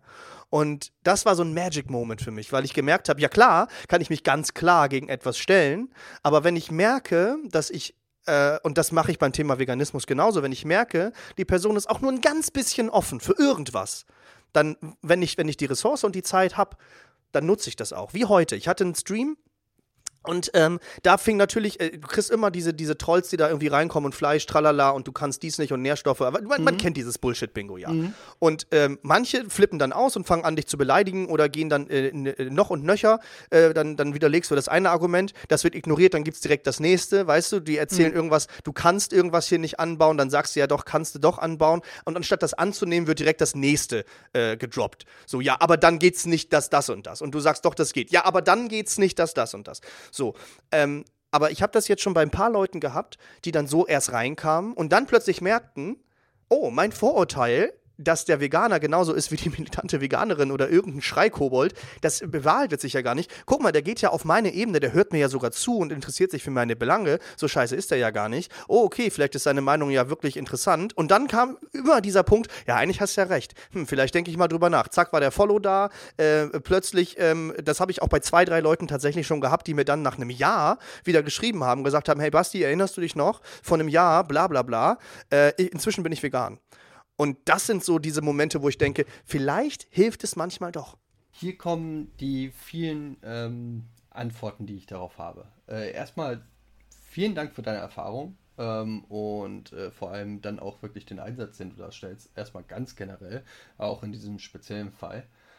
Äh, auch die Dinge sind äh, ohne, ohne Frage wichtig. Dann äh, eine Klarstellung, ich habe nicht gesagt, wir müssen ausschließlich, sondern wir müssen vermehrt. Dann ähm, ja, privat und öffentlich vermischt sich auch. Du hast allerdings die drei Stunden im Privaten geschrieben. Ja, es war online, aber das war im Privaten. Ähm, das war das, was ich vorher meinte. Nicht, ja, ja, genau, das meine ich. Ich bin ja quasi als öffentliche Person in meiner Funktion, aber im Privaten aufgetreten. Genau. Also deswegen verstehe, deswegen ja. bin ich ja nicht bei einem Nein, sondern bei einem Vielleicht. Genau. Ja. Nichtsdestotrotz meiner Mutter gegenüber zum Beispiel, die halt auch einfach seit Corona massiv in, in Kreise äh, gegangen ist, in die sie nicht hätte. Äh, tut, tut ihr selber auch nicht gut, sagt sie selber. Ähm, oh, oh. Ja, wirklich. Ähm, ich habe so viel Bauchkraulen gemacht. Es wurde erst besser, als ich wirklich einen Punkt gesetzt habe, wo ich ein, äh, autoritär und wirklich ähm, mit, mit einem Ultimatum dahinter. Deswegen auch das kann. Äh, ja klar, manche Menschen genau. erreichst du nur mit der Hammermethode. Und da, ganz klar. Genau, und das war aber wieder im Privaten. Ne? Deswegen, also es ist nicht, nicht ultimativ und sonst irgendwas.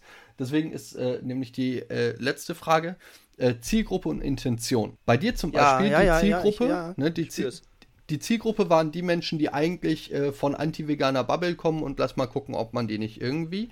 Vollkommen in Ordnung, da dann auch mit Verständnis und sonst irgendwas. Witzigerweise hatte ich bei meinen Videos zu dem Witz, äh, äh zu, zu, zu der ähm, militanten Veganerin, aber auch Menschen in den Kommentaren, die gesagt haben, nö, mich hat es ja erreicht. Also äh, da sind wir, äh, ah, fast vergessen, nämlich auch bei einem ja, entscheidenden Teil. Da sind wir bei einem entscheidenden Teil.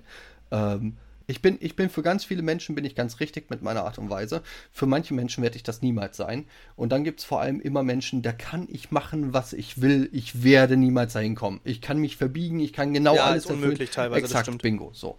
Deswegen braucht es immer verschiedene Typen mit verschiedenen Methoden und verschiedenen Herangehensweisen, die verschiedene Menschengruppen abgreifen. Das heißt, es braucht nicht eine Person, sondern es braucht immer das, die Mischung aus vielen Personen. Und äh, meine Zielgruppe, ja. wenn ich sage, wir müssen über Bullshit wieder autoritär äh, ähm, ähm, durchaus auch mit einem abwertenden äh, Punkt eben auftreten, um klarzumachen, wie wenig ernst zu nehmen dieser Punkt ist. Ähm, da ist die Zielgruppe nicht die Menschen, die das verbreiten, sondern da ist die Zielgruppe alle Menschen, die das belastet, um diese Belastung wieder ja. wegzunehmen. Und das ist halt dieses Entscheidende. Das heißt, die Menschen, die das verbreiten, wenn die sehen, oh, da lacht mich jemand aus, ja natürlich so, die, die, werden sich in dem Moment nicht denken, oh, wenn der lacht, dann sollte ich vielleicht mal reflektieren. Ganz im Gegenteil. So, das ist mir schon klar. Nein, worum es mir geht, ist, ein Mensch verbreitet ein dummes Video im Internet. Und gerade auf TikTok hast du mit wenig Reichweite die Möglichkeit, viele Menschen zu erreichen.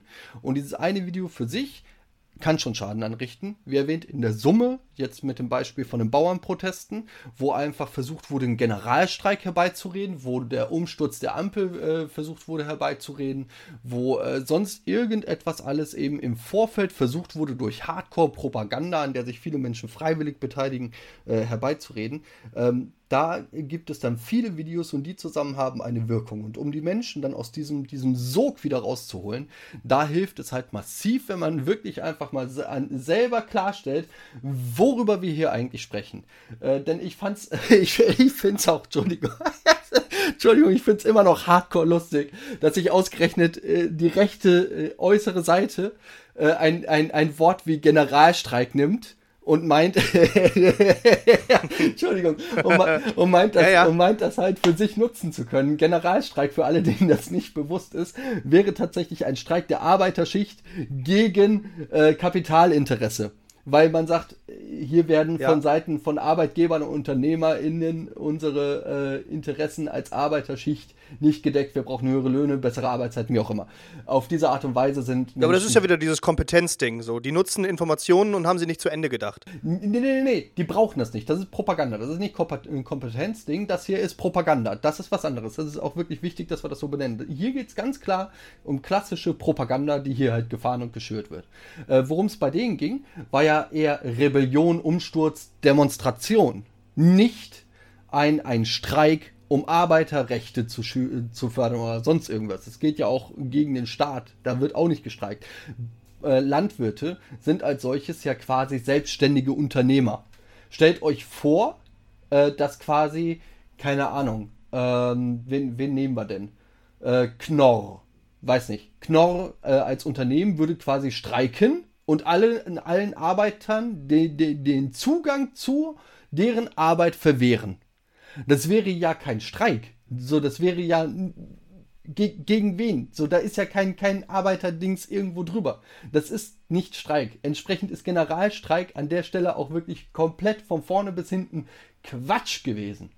Das ist von vorne bis hinten Quatsch gewesen. Ähm, Ach ja. Ja, deswegen. Also es ist, äh, klar, sprachlich haben sie es genommen und sonst irgendwas, aber ich finde es dann halt so wichtig, halt wirklich an der Stelle auch ruhig mal, wenn es lustig ist und es war halt einfach massiv lustig, auch mal öffentlich darüber zu lachen, dass äh, die rechte Seite versucht, hier linke Themen zu vereinnahmen äh, und das dann auf die schlechtmöglichste Art und Weise und hier irgendwas versucht herbeizureden, was dann halt nicht eintreten wird. Das ist auch wichtig, weil halt einfach die AfD ähm, massiv den Punkt mit Neuwahlen schürt, aktuell, und versucht das halt herbeizureden. Wenn du überall Neuwahlen hörst, dann kommt diese Idee irgendwann in deinem Kopf an. So, das ist halt genauso ein massiver Unfug niemand in Deutschland. Ja, natürlich. Und die wollen natürlich das jetzt gerade machen. Ne? Neuwahlen jetzt, wo es gerade brennt, weil jetzt würden alle die AfD wählen. Deswegen müssen wir jetzt das machen, wo noch die Krise da ist. Nicht, dass wir es noch irgendwie gelöst kriegen und wir wieder irrelevant werden. Ja, das sowieso. Ne? Ähm, plus, es ist halt. Oh, ganz ehrlich, die aktuelle Zeit zeigt halt einfach eigentlich ganz viele wunderbare Dinge auf. Zum Beispiel zeigt sie auf, wie gut unsere Demokratie funktioniert, weil nämlich äh, drei verschiedene Parteien, die vor allem wirtschaftlich einen unterschiedlichen Ansatz haben, zusammenkommen und es trotzdem schaffen, halt gemeinsam richtig gute Politik zu machen. Äh, nicht richtig gute Politik, Entschuldigung. da sind wir gleich beim nächsten Punkt, aber eben, die, die, die schaffen es immer noch zusammen, sich hinzusetzen und Kompromisse zu finden. Hier sind wir beim zweiten Punkt. Äh, die Ampel beweist, dass die Leute, die immer sagen, ja, aber wir müssen noch mit allen und die Mitte reden und, und Kompromisse und dies, jenes, welches, die wollen das gar nicht. Niemand will das. Weil das, was passiert, wenn du Kompromisse fährst, das sehen wir jetzt gerade bei der Ampel. Das ist genau das. So, das macht unzufrieden, weil einfach niemand sein eigenes wirklich durchbekommt. Das heißt, wir brauchen irgendwelche Konzepte, die halt wirklich funktionieren und durchzuziehen sind. So, entsprechend ist nämlich der dritte Punkt, niemand ist zufrieden mit der Politik der Ampel. Die Grünen nicht, die SPD nicht, die FDP nicht nicht und alle anderen sowieso nicht. Niemand ist zufrieden mit der Ampel. Warum ist das so? Weil es Kompromisse sind, die aus verschiedenen wirtschaftlichen Aspekten heraus getroffen werden. Das heißt, wir haben hier nicht den Fall, dass Linke und Grüne sich zum Beispiel zusammensetzen oder CDU und AfD, die wirtschaftlich sehr nah beieinander sind und dann guckt man, wie kommt man hier zusammen, sondern wir haben Grüne und FDP, die wirtschaftlich wirklich einfach durchaus unterschiedlich sind. Das ist auch einfach die Totalkatastrophe, dass die zusammensitzen. Das, also das war doch von Anfang an eigentlich klar, dass das scheitert. So, es scheitert ja nicht. Das ist ja das Spannende. Es scheitert scheitert ja nicht. Es ist schwierig. Gar keine Frage. Es ist schwierig ohne Ende, aber es klappt ja. So, unsere Demokratie ist so geil, dass die ja trotzdem Politik machen können. Ist das die beste Politik, die wir uns wünschen würden? Nein, auf gar keinen fucking Fall. So, niemand sagt das. Auf gar keinen Fall. Aber sie, sie machen auf jeden Fall das, was sie halt können, innerhalb deren Möglichkeiten und wie die halt zusammenfinden. So, und das beweist halt einfach, wie gut unsere Demokratie als solches ist, wie wertvoll unsere Demokratie ist. Und das ist ja dann auch das Ding, wo, wo, wo Habeck mal was über China gesagt hat, was Rechte ganz gerne aus dem Kontext ziehen, wo Habeck sagt, wer das nicht möchte, wer da ein schnelleres, äh, entscheidenderes, äh, krasseres System möchte, der guckt zum Beispiel nach China, da kannst du halt Dinge einfach durchziehen, So, aber wollen wir das denn? Wollen wir das denn? Wollen wir ein System wie in China, wo du eine Partei hast, die vorgibt und einfach sagt, wir machen das jetzt so, Punkt. So, und was ihr, was ihr davon haltet, ist mir scheißegal. Wenn ihr demonstriert oder sonst irgendwas, ist mir das scheißegal, wir machen das alles trotzdem. Wollen wir das? Nein, wollen wir nicht. Also ist das Ergebnis, wir haben langsamere, äh, langsamere Prozesse, wir müssen mit mehr Kompromissen leben und wir müssen halt hier auch irgendwie eine Zusammenarbeit über Grenzen hinweg finden und ermöglichen, die sonst nicht da wäre. Und das Ergebnis dessen sehen wir halt in der Ampel. Wir sehen aber, dass sie halt ein Drittel der Wahlversprechen nichtsdestotrotz, trotz allen Schwierigkeiten haben, die bis jetzt ein Drittel ihrer Wahlversprechen schon umgesetzt. Ein zweites Drittel ist im Arbeit. Die sind so produktiv, wie es keine Bundesregierung vorher war, eben weil da ganz viele Parteien zusammensitzen, die wirklich Bock darauf haben, Dinge zu bewegen. Äh, so, so, so wenig mit der FDP anfangen kann. Man muss ja lassen, die hat Bock, Dinge zu tun. So, das äh, schon. Ne? Und ja, Geld zu machen ja, Beispiel. auch, aber nicht nur das. Also ich meine, wie erwähnt, die FDP kommt halt aus einem, aus einem äh, extrem ähm, neoliberalen Standpunkt und, und kommt halt mit deren wirtschaftlicher, äh, wirtschaftlicher Idee. So, die sind ja genauso unzufrieden mit allem, was vorher gelaufen ist. Und die möchten gerne halt von ihrem neoliberalen Standpunkt ganz viel auf einmal umsetzen. So, das hat jetzt mit Geld machen als solch nichts zu tun, äh, beziehungsweise schon klar, die sind kapitalistisch ohne Ende. So, das will ich hier nicht ablehnen. Ähm, bei denen geht es ja halt, äh, wenn, ich, ich will es mal einfach machen. Wenn du ignorierst, welche System, systemischen Probleme wir haben, die Menschen äh, die Teilhabe ermöglichen und diese nicht äh, konsequent abbaust und stattdessen behauptest, dass alle Menschen die gleichen Möglichkeiten haben, dann müsstest du halt nur noch dafür sorgen, dass diese Möglichkeiten wahrzunehmen leichter wird. Und dann könntest du sagen, seht ihr, wir lösen die Probleme. Das ist quasi das, was Neoliberalismus tut. So, das ist sinngemäß, ähm, okay, wir hatten vorher eine ganz steile Treppe, Jetzt ist diese Treppe nicht mehr so steil, also ist sie für alle Menschen leichter zu gehen. Ja, bis auf die Menschen, die halt keine Treppen mehr gehen können. Aufgrund von Krankheit, äh, Behinderung oder Alter zum Beispiel. Ja, die können das halt nicht. Aber die ignorieren wir einfach weg und wir konzentrieren uns stattdessen auf alle, die jetzt leichter diese Treppe gehen können und werten das als Erfolg. Das ist quasi FDP und deren Wirtschaftspolitik. Ja, ne, und innerhalb dessen sind die aber wirklich sehr bemüht daran, halt ganz viele Treppen halt weniger steil zu machen.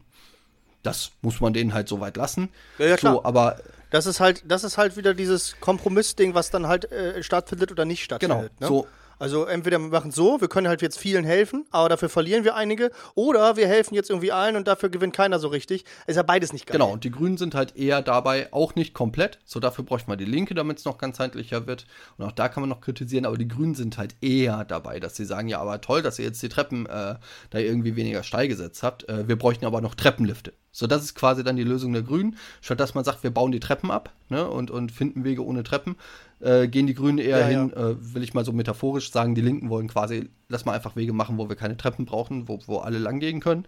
Äh, sagen die Grünen quasi, okay, wir haben jetzt diese Treppen, aber da kommen nicht alle hoch. Lass mal ganz viele Treppenlifte bauen und die werden wir staatlich subventionieren, damit das funktioniert. So. Das wäre quasi dann das. Ja. Um es mal so zu vergleichen. Ich liebe solche Vergleiche. Ich finde das so geil. Ich, ich, ich mag das immer so metaphorisch zu denken. Und ich äh, muss auch jetzt mal ganz kurz so ein kleines Zwischenfazit ziehen. Mhm. Ähm, ich, ich genieße dieses Gespräch gerade sehr, weil ähm, ich schreibe mir ja vorher immer, immer so Fragen auf. Ne? So ich versuche irgendwie ähm, so mein Grundziel ist, wenn ich einen Gast hier habe, mindestens eine Stunde voll zu machen. So, so eine Stunde, anderthalb, das ist eigentlich immer ganz schön. Und manchmal kriege ich Panik, wenn ich dann ähm, merke, so, oh, wir haben nach 20 Minuten die Hälfte der Fragen um, was mache ich denn mhm. jetzt? Mhm. Ähm, bisher hat sich das immer sehr gut dann entwickelt, weil wir einfach in einem Flow dann waren und sehr schön gesprochen haben und ich das oft unterbrechen musste. Bei dir ist das genau das Gegenteil, weil, also wir sind auch in einem guten Flow, sehr guten Flow, wie ich ja. finde.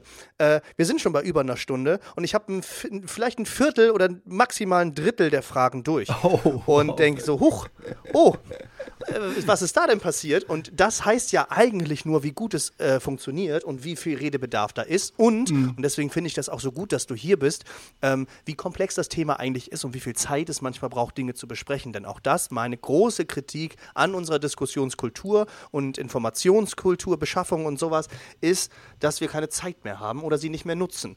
Ja, mhm. selbst deine Videos inzwischen darf TikTok ja 15 Minuten Videos hochladen. Und 15? bei YouTube könntest du es unbegrenzt Nein, machen. wirklich? 15, ich hab, also ich hab noch 10. mir wurde es auf jeden Fall letztens angezeigt. Ich habe es noch nicht ausprobiert, aber ich habe auf jeden Fall die Möglichkeit äh, wohl bekommen, dass das geht. Oh, nice. Ähm, wenn man die extern, glaube ich, hochlädt. Ich glaube, innerhalb der App aufnehmen geht noch nicht, aber extern sollte funktionieren. Ah. Kannst ja mal ausprobieren. Ähm, aber selbst das reicht ja nicht. Wenn du überlegst, dass wir jetzt schon über eine Stunde reden und mhm. eigentlich nur bei einem Thema sind, ähm, dann und noch lange ja eigentlich nicht fertig damit. Und wir könnten wahrscheinlich uns jetzt eine Woche einschließen und darüber sprechen und würden am Ende trotzdem zu keinem Ergebnis kommen. Mhm. Zeigt das ja, wie viel ähm, da eigentlich hintersteckt und warum es niemals funktionieren kann, also ganzheitlich gesprochen, wenn Leute einfach mal eben schnell eine Meinung raushauen und sagen, das ist jetzt einfach so Fakt. Weil, wenn das alles so einfach wäre, dann hätten wir die Probleme nicht. Dann würden wir sagen, ach so, so ist das, okay, dann machen wir das doch so. Aber das ist ja eben nicht. Und das ist, was viele, glaube ich, nicht, nicht verstehen. Es, es, muss eben drüber gesprochen werden. Wir müssen diskutieren, wir müssen uns auch streiten. Ähm, Streit heißt aber für mich nicht unbedingt immer was Schlechtes. Das ist wie so eine Reiberei und am Ende läuft es wie geschmiert das ist absolut richtig. Witzigerweise ist das übrigens die Position, die Robert Habeck auch vertritt. Für alle, die Oh, Habeck Mensch, wie überraschend. Ja, ne? Ähm, äh, ist einfach derjenige, der, der, der, durchaus dazu in der Lage ist, Vernunft reinzubringen. Also auch ich habe Kritik an ihm, gerade an, an äh, außenpolitischen Positionen, sei es drum. Ja, ähm, ich auch. Ne? Äh, aber man merkt halt, mit welchen Menschen du prinzipiell halt Gespräche führen könntest, die zu Dingen, die, die zu Ergebnissen führen, die wir bisher nicht hätten. So, äh, dann äh, Die Welt funktioniert an vielen Ständen nicht schwarz und weiß. Also wir wollen immer, dass es schwarz und weiß ist und es gibt bei manchen Sachen einfach ein, das ist so oder das ist nicht so, aber bei ganz vielen Sachen geht das einfach nicht. Du kannst nicht sagen, ja, Robert Habeck, der macht immer alles richtig. Macht er nicht. Der macht aber vieles richtig und manches macht er halt falsch. Und mhm. das muss man halt bedenken. Ja, und hier ist die einzige Ergänzung, es gibt ein paar Punkte, bei denen man tatsächlich A, vom Fakten sprechen kann, äh, die so sind, aber ich weiß, worauf du hinaus willst. Aber B, gibt es extreme Themen, das will ich jetzt auch nochmal mitgeben, an, an Menschen, denen das bisher noch nicht so bewusst war, bei denen es halt äh, tatsächlich einfach kein Schwarz und Weiß gibt. Und ich erkläre das ganz schnell. Ähm, äh, kein, kein Graubereich, bei denen es nur Schwarz und Weiß gibt. Erkläre ich ganz schnell. Als Beispiel, entweder ein Mensch ist schwanger oder nicht. Es kann einen Zustand geben, in dem du dir nicht sicher bist, dann klärst du ja, das ab. als Katze quasi, ne? Genau, dann, dann, dann klärst du das ab und dann weißt du, ob ein Mensch schwanger ist oder nicht. Entweder ein Mensch ist tot oder nicht. Es gibt einen Moment, wo man das, äh, wo, wo man vielleicht unsicher ist, dann stellt man das fest und dann wird man sehen, ob dieser Mensch tot ist oder nicht. Man kann hier ein bisschen philosophisch dann noch äh, festlegen, wo beginnt tot, wo nicht. Das, klar, logisch, ja, genau. ne? aber auch das kannst du dann halt innerhalb von, von messbarer Grenzen festlegen. Das sind messbare Zustände, das ist so. Das sind so gesehen extreme Themen, weil es halt nur wie bei Licht an oder aus gibt. Es gibt nichts dazwischen. Und genau so haben wir auch weitere extreme Themen wie Rassismus und sämtliche anderen Formen von Diskriminierung und auch da gibt es halt nur ein äh, ganz oder gar nicht. Weil das Ding ist, und das hat mir halt auch jemand in einem privaten Gespräch so wunderbar erklärt, wenn wir bei Diskriminierung auf einen Kompromiss auswehren, dann würde das bedeuten, ich diskriminiere ein bisschen weniger, aber du fühlst dich ein bisschen weniger diskriminiert. Dadurch bleibt Diskriminierung faktisch in der Welt. Wir ignorieren sie nur zum Nachteil von denen, die sie trifft. Und entweder wir wollen Diskriminierung tatsächlich komplett überwinden, dann kann das keine Lösung sein, oder aber wir wollten Diskriminierung nie wirklich überwinden. Dann äh, war der ganze andere Bums scheinheilig. Deswegen sind wir an dem Punkt halt wirklich so, dass es bei dieser Form von Themen, das ist eine spezifische Form von Themen, über die wir sprechen. Bei denen gibt es tatsächlich eigentlich diesen Graubereich nicht. Bei denen könnten wir höchstens sagen, sind alle Menschen dazu äh, in der Lage, bestimmte Dinge zu leisten oder nicht? Sind wir als Gesellschaft dazu in der Lage, bestimmte Dinge zu leisten oder nicht? Aber vom Grundsatz her müssen wir uns hier überhaupt erstmal auf diesen Punkt wirklich einigen, dass wir ähm, alle zusammenkommen und mit der gleichen Prämisse, nämlich als Beispiel, wir wollen Diskriminierung überwinden, in das Gespräch gehen weil ich nämlich feststelle, dass ganz viele unehrlich in dieses Gespräch gehen mit dem Punkt, ja, also eigentlich wollen wir das überwinden, aber wenn es zu anstrengend für mich ist, dann äh, eigentlich nicht. So, dann, dann eigentlich nicht. Und das funktioniert dann halt nicht. Dann landest du nämlich bei den Leuten, die bei Themen, wo es keinen Kompromiss geben kann, einen Kompromiss einfordern. Und dann wirkt das immer so, als wäre man halt jemand, der andere Meinungen nicht respektiert. Du, du, du akzeptierst nur meine Meinung nicht. Man darf heute gar nichts mehr sagen, bla bla bla. Ne, so dieses Übliche.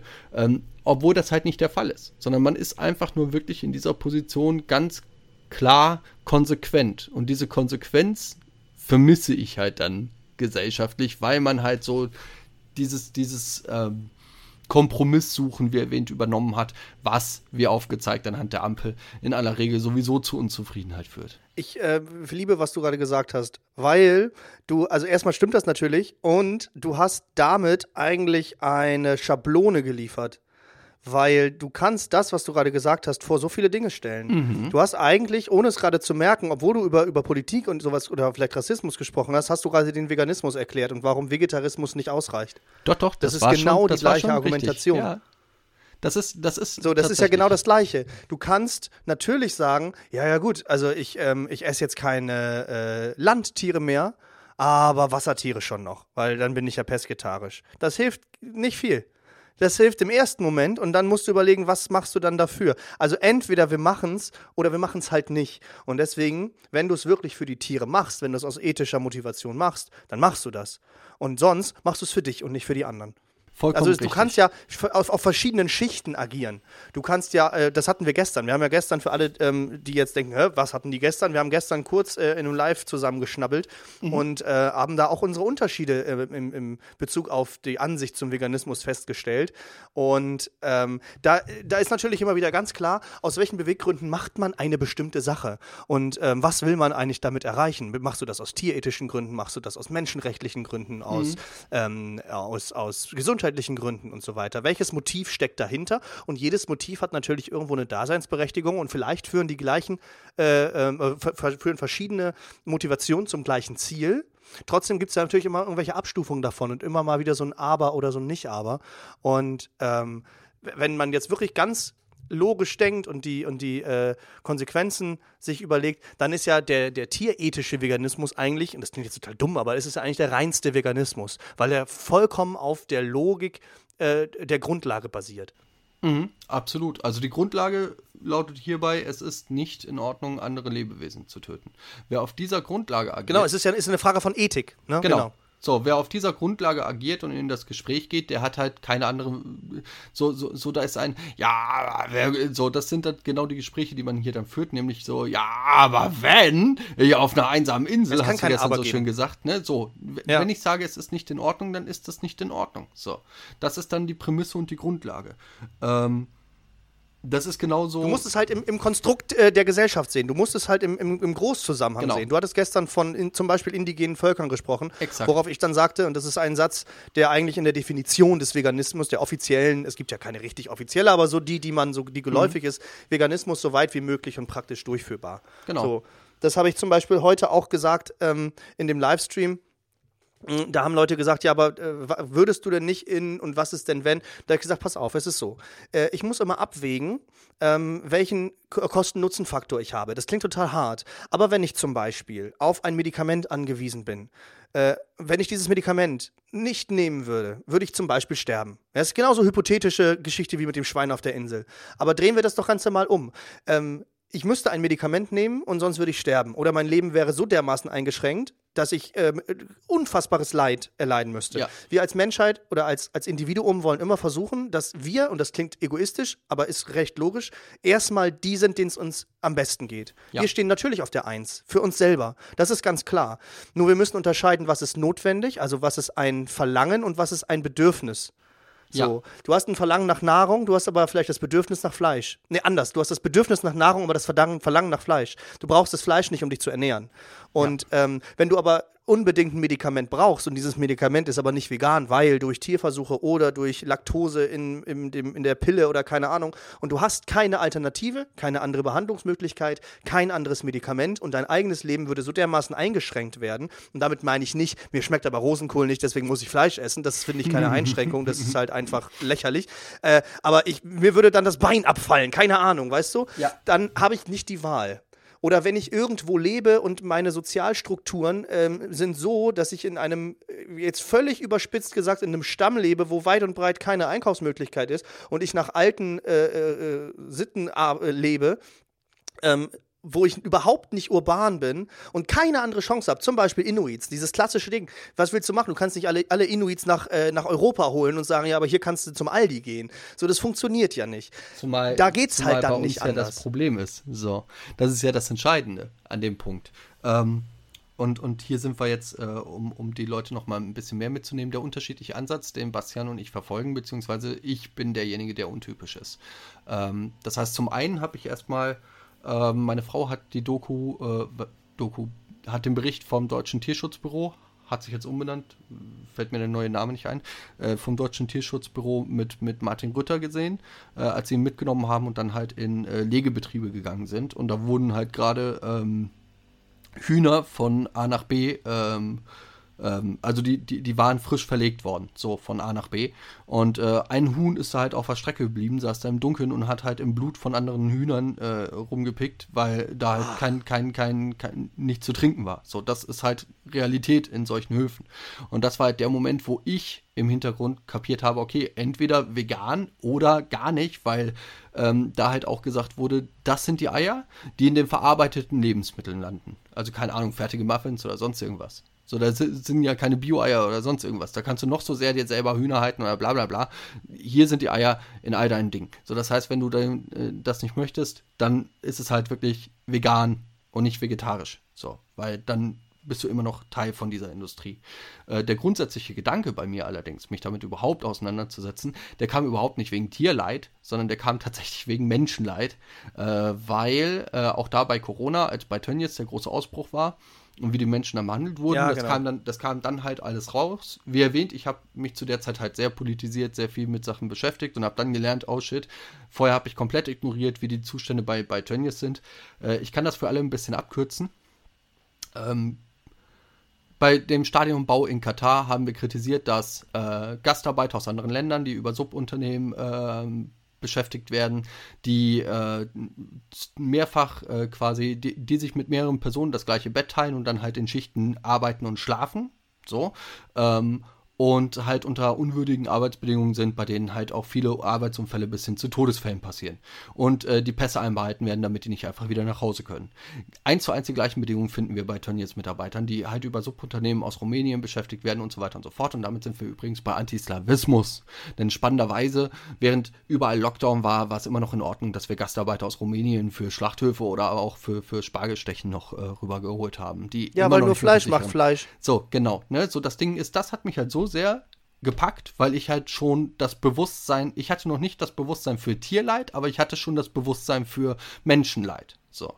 Äh, für, für grundlegende, schief äh, liegende Sachen in unserer Gesellschaft, wie Rassismus und so weiter. Da war ich gerade bei, das zu entwickeln. Wenn ich das höre, dann packt mich das natürlich auch. Und dann war so der Moment so, nö, da habe ich eigentlich überhaupt gar keinen Bock, das zu unterstützen. Dann habe ich gelernt, welche, welche äh, Eigenmarken, äh, als Beispiel bei, bei Lidl, meine ich, kommt ganz viel von, von mir fällt nicht mehr ein, wie, wie ja, mir, Landjunker oder so. Mir, mir fällt die Ma- Marke nicht ganz ein. Ich meine, es Boah, war das weiß Landjunker. Auf jeden Fall, da steht halt nicht Tönnies drauf. es ist aber Tönnies drin. Und wenn man das halt lernt, dann ist so dieses Ja, ja, ja. ja geil, so da habe ich überhaupt gar keinen Bock drauf. Und das war der Moment, wo ich dann halt wirklich auch äh, diesen Schmerz halt hatte. Ähm, dann mich mal mit veganen Ersatzprodukten auseinanderzusetzen als Alternative und dann den Erfolg hatte und festgestellt habe, ey, die sind ja richtig geil. So, ich werde für immer auf diesem Hügel sterben, wie man so schön sagt, I'm, I'm gonna die on that hill, dass, niem dass niemand mehr Nuggets essen müsste. Der komplette Geschmack von Nuggets ist einfach nur Gewürz. Hähnchen selber schmeckt nicht nach Nuggets, sondern Nuggets ist einfach nur Gewürz und das ist so gut ersetzt, dass niemand mehr Nuggets braucht. Also nur als, Ja. als, als einfachstes Einstiegsding, macht euch irgendeinen Rap, wo ihr Nuggets reinballert und ihr schmeckt den Unterschied nicht. Und das ist, ist, Aber bitte, bitte seid vorsichtig. Es gibt gute Marken, es gibt schlechte Marken. Bei Also Nuggets bin habe ja ich noch keine seit schlechte. vier Jahren ich, vegan. wirklich, ich habe Oh, noch ich keine will jetzt auch nicht sagen, Marke. welche irgendwie Keine. schlecht sind. Ich, ich hatte auf jeden Fall schon sehr gute. Ja. Ähm, vielleicht nicht unbedingt schlechte, aber sagen wir normale und richtig gute. Ja. Ähm, ich werde jetzt hier keine ich Werbung mit. machen, aber da gibt es trotzdem auch Qualitätsunterschiede. Also es gibt welche, die sind sehr komisch faserig und es gibt welche, die sind, schmecken halt original geil so. Es geht halt auch immer auf die Panade an. Da gibt es ja verschiedene Hersteller. Ähm, wenn euch, das finde ich ganz wichtig, wenn euch irgendwas nicht schmeckt, sagt nicht, ja, dann sind vegane Nuggets halt scheiße oder so, Mhm. sondern probiert drei, vier Marken einfach aus. Das ist ja ganz normal. Du musst dich durchprobieren. Und- und das macht ist wie bei das- Ketchup. Ja. Äh, bei Ketchup, man sollte meinen, das ist ja nur Tomate mit Zucker. Äh, äh. Das ist, das ist ein Wahnsinnsunterschied, den du da haben kannst. Auch bei Veganer Mayo. Da mache ich gerne Werbung, weil die leckerste meiner Meinung nach ist auf jeden Fall von Hellmanns, die man so im, im Laden kaufen kann. Äh, ich äh, schließe mich dem an und sage vor allem noch dazu, wenn ihr einmal sehr enttäuscht wurdet, dann gebt euch selber auch Zeit äh, vegane Bratwürstchen haben mich ja. wirklich für, für, für lange Zeit. Die sind auch meistens scheiße. Äh, ist wirklich, die waren, die, die sind auch wirklich, wenn du bei veganen Bratwürstchen Scheiß hast, dann sind die auch wirklich so scheiße, also wirklich so scheiße, das ist halt wirklich einfach ja, so brutal eine. Matsche. Ja, deswegen. Ähm, Aber das liegt wieder an Firmen, die einfach auf irgendwas aufspringen wollen. Weißt du, wenn du zum Beispiel Garden Gourmet hast, ja, die, leider, ich habe das natürlich schon mal probiert, äh, leider schmecken die oft sehr gut, ja. ist aber Nestlé. Genau. Und dann denke ich, ja, will ich nicht kaufen. Genau. Finde ich halt scheiße. Äh. Ähm, und Firmen springen auf sowas auf. Wir sehen bei Rügenwalder, wie es gut funktionieren kann, mhm. die jetzt wirklich mhm. sagen, alles klar, wir haben da echt äh, einen Gedanken hinter. Mhm. Äh, natürlich, das ist wieder Platz eins, die wollen Geld machen. Das ist klar. Und die gucken, was will der Markt und was wird gekauft. So, ja. würde es nicht gekauft werden, würden sie auch auf ihren Wir wollen für die Zukunft arbeiten äh, scheißen. Ja. Aber es funktioniert nun mal.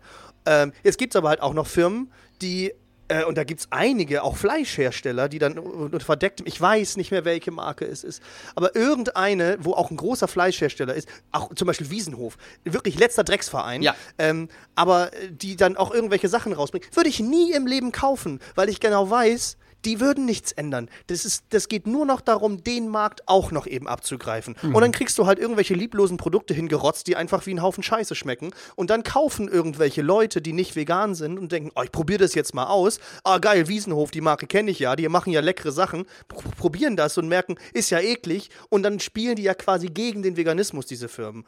Und deswegen sollte man da so genau hingucken und auch mehrere Sachen ausprobieren. Ja, definitiv. Deswegen, und wenn ihr einmal enttäuscht wurdet, das ist in Ordnung. Gebt euch gerne auch Zeit, für, bis ihr das nächste Mal probiert. Es gibt tatsächlich mittlerweile auch vernünftige vegane Bratwürstchen. Ähm, die besten. Ja, mach das auch bei Gemüse. Ich sag mal Stichpunkt Rosenkohl. Wir hatten es gestern schon. Nein, nein. Auf diesem, auch da, auf, auch, auch da ist mein Standpunkt ganz klar. Rosenkohl ist etwas, was die Menschheitsgeschichte nicht braucht. Niemand braucht Rosenkohl. Ah. Oh, ich fand's so witzig gestern, ey. War, war gut. Ähm, gut, bevor wir. Ja, be Protest wählen heißt gegen Rosenkohl wählen. Ja, ja, Mann. Anti-Rosenkohl-Partei ist gegründet. Also ich, ich mag Rosenkohl gerne. Ja, ich merke das, deswegen bist du mein politischer Feind. alles klar, dann beenden wir hier. Ja, aber, aber nein, ich lasse ja auch andere Meinungen zu. Ich bin ja so super tolerant und deswegen, ja. ja. Ne? Ja, ja, klar, ja, genau. Die, die, wie war es heute noch? Tolerierst du denn auch Intoleranz? Also tolerierst du, dass ich rechts bin und dass ich die AfD wähle? Tolerierst du, dass ich Tiere leiden lasse? Wenn nicht, dann bist du intolerant. Oh. So, ja, alles klar, cool.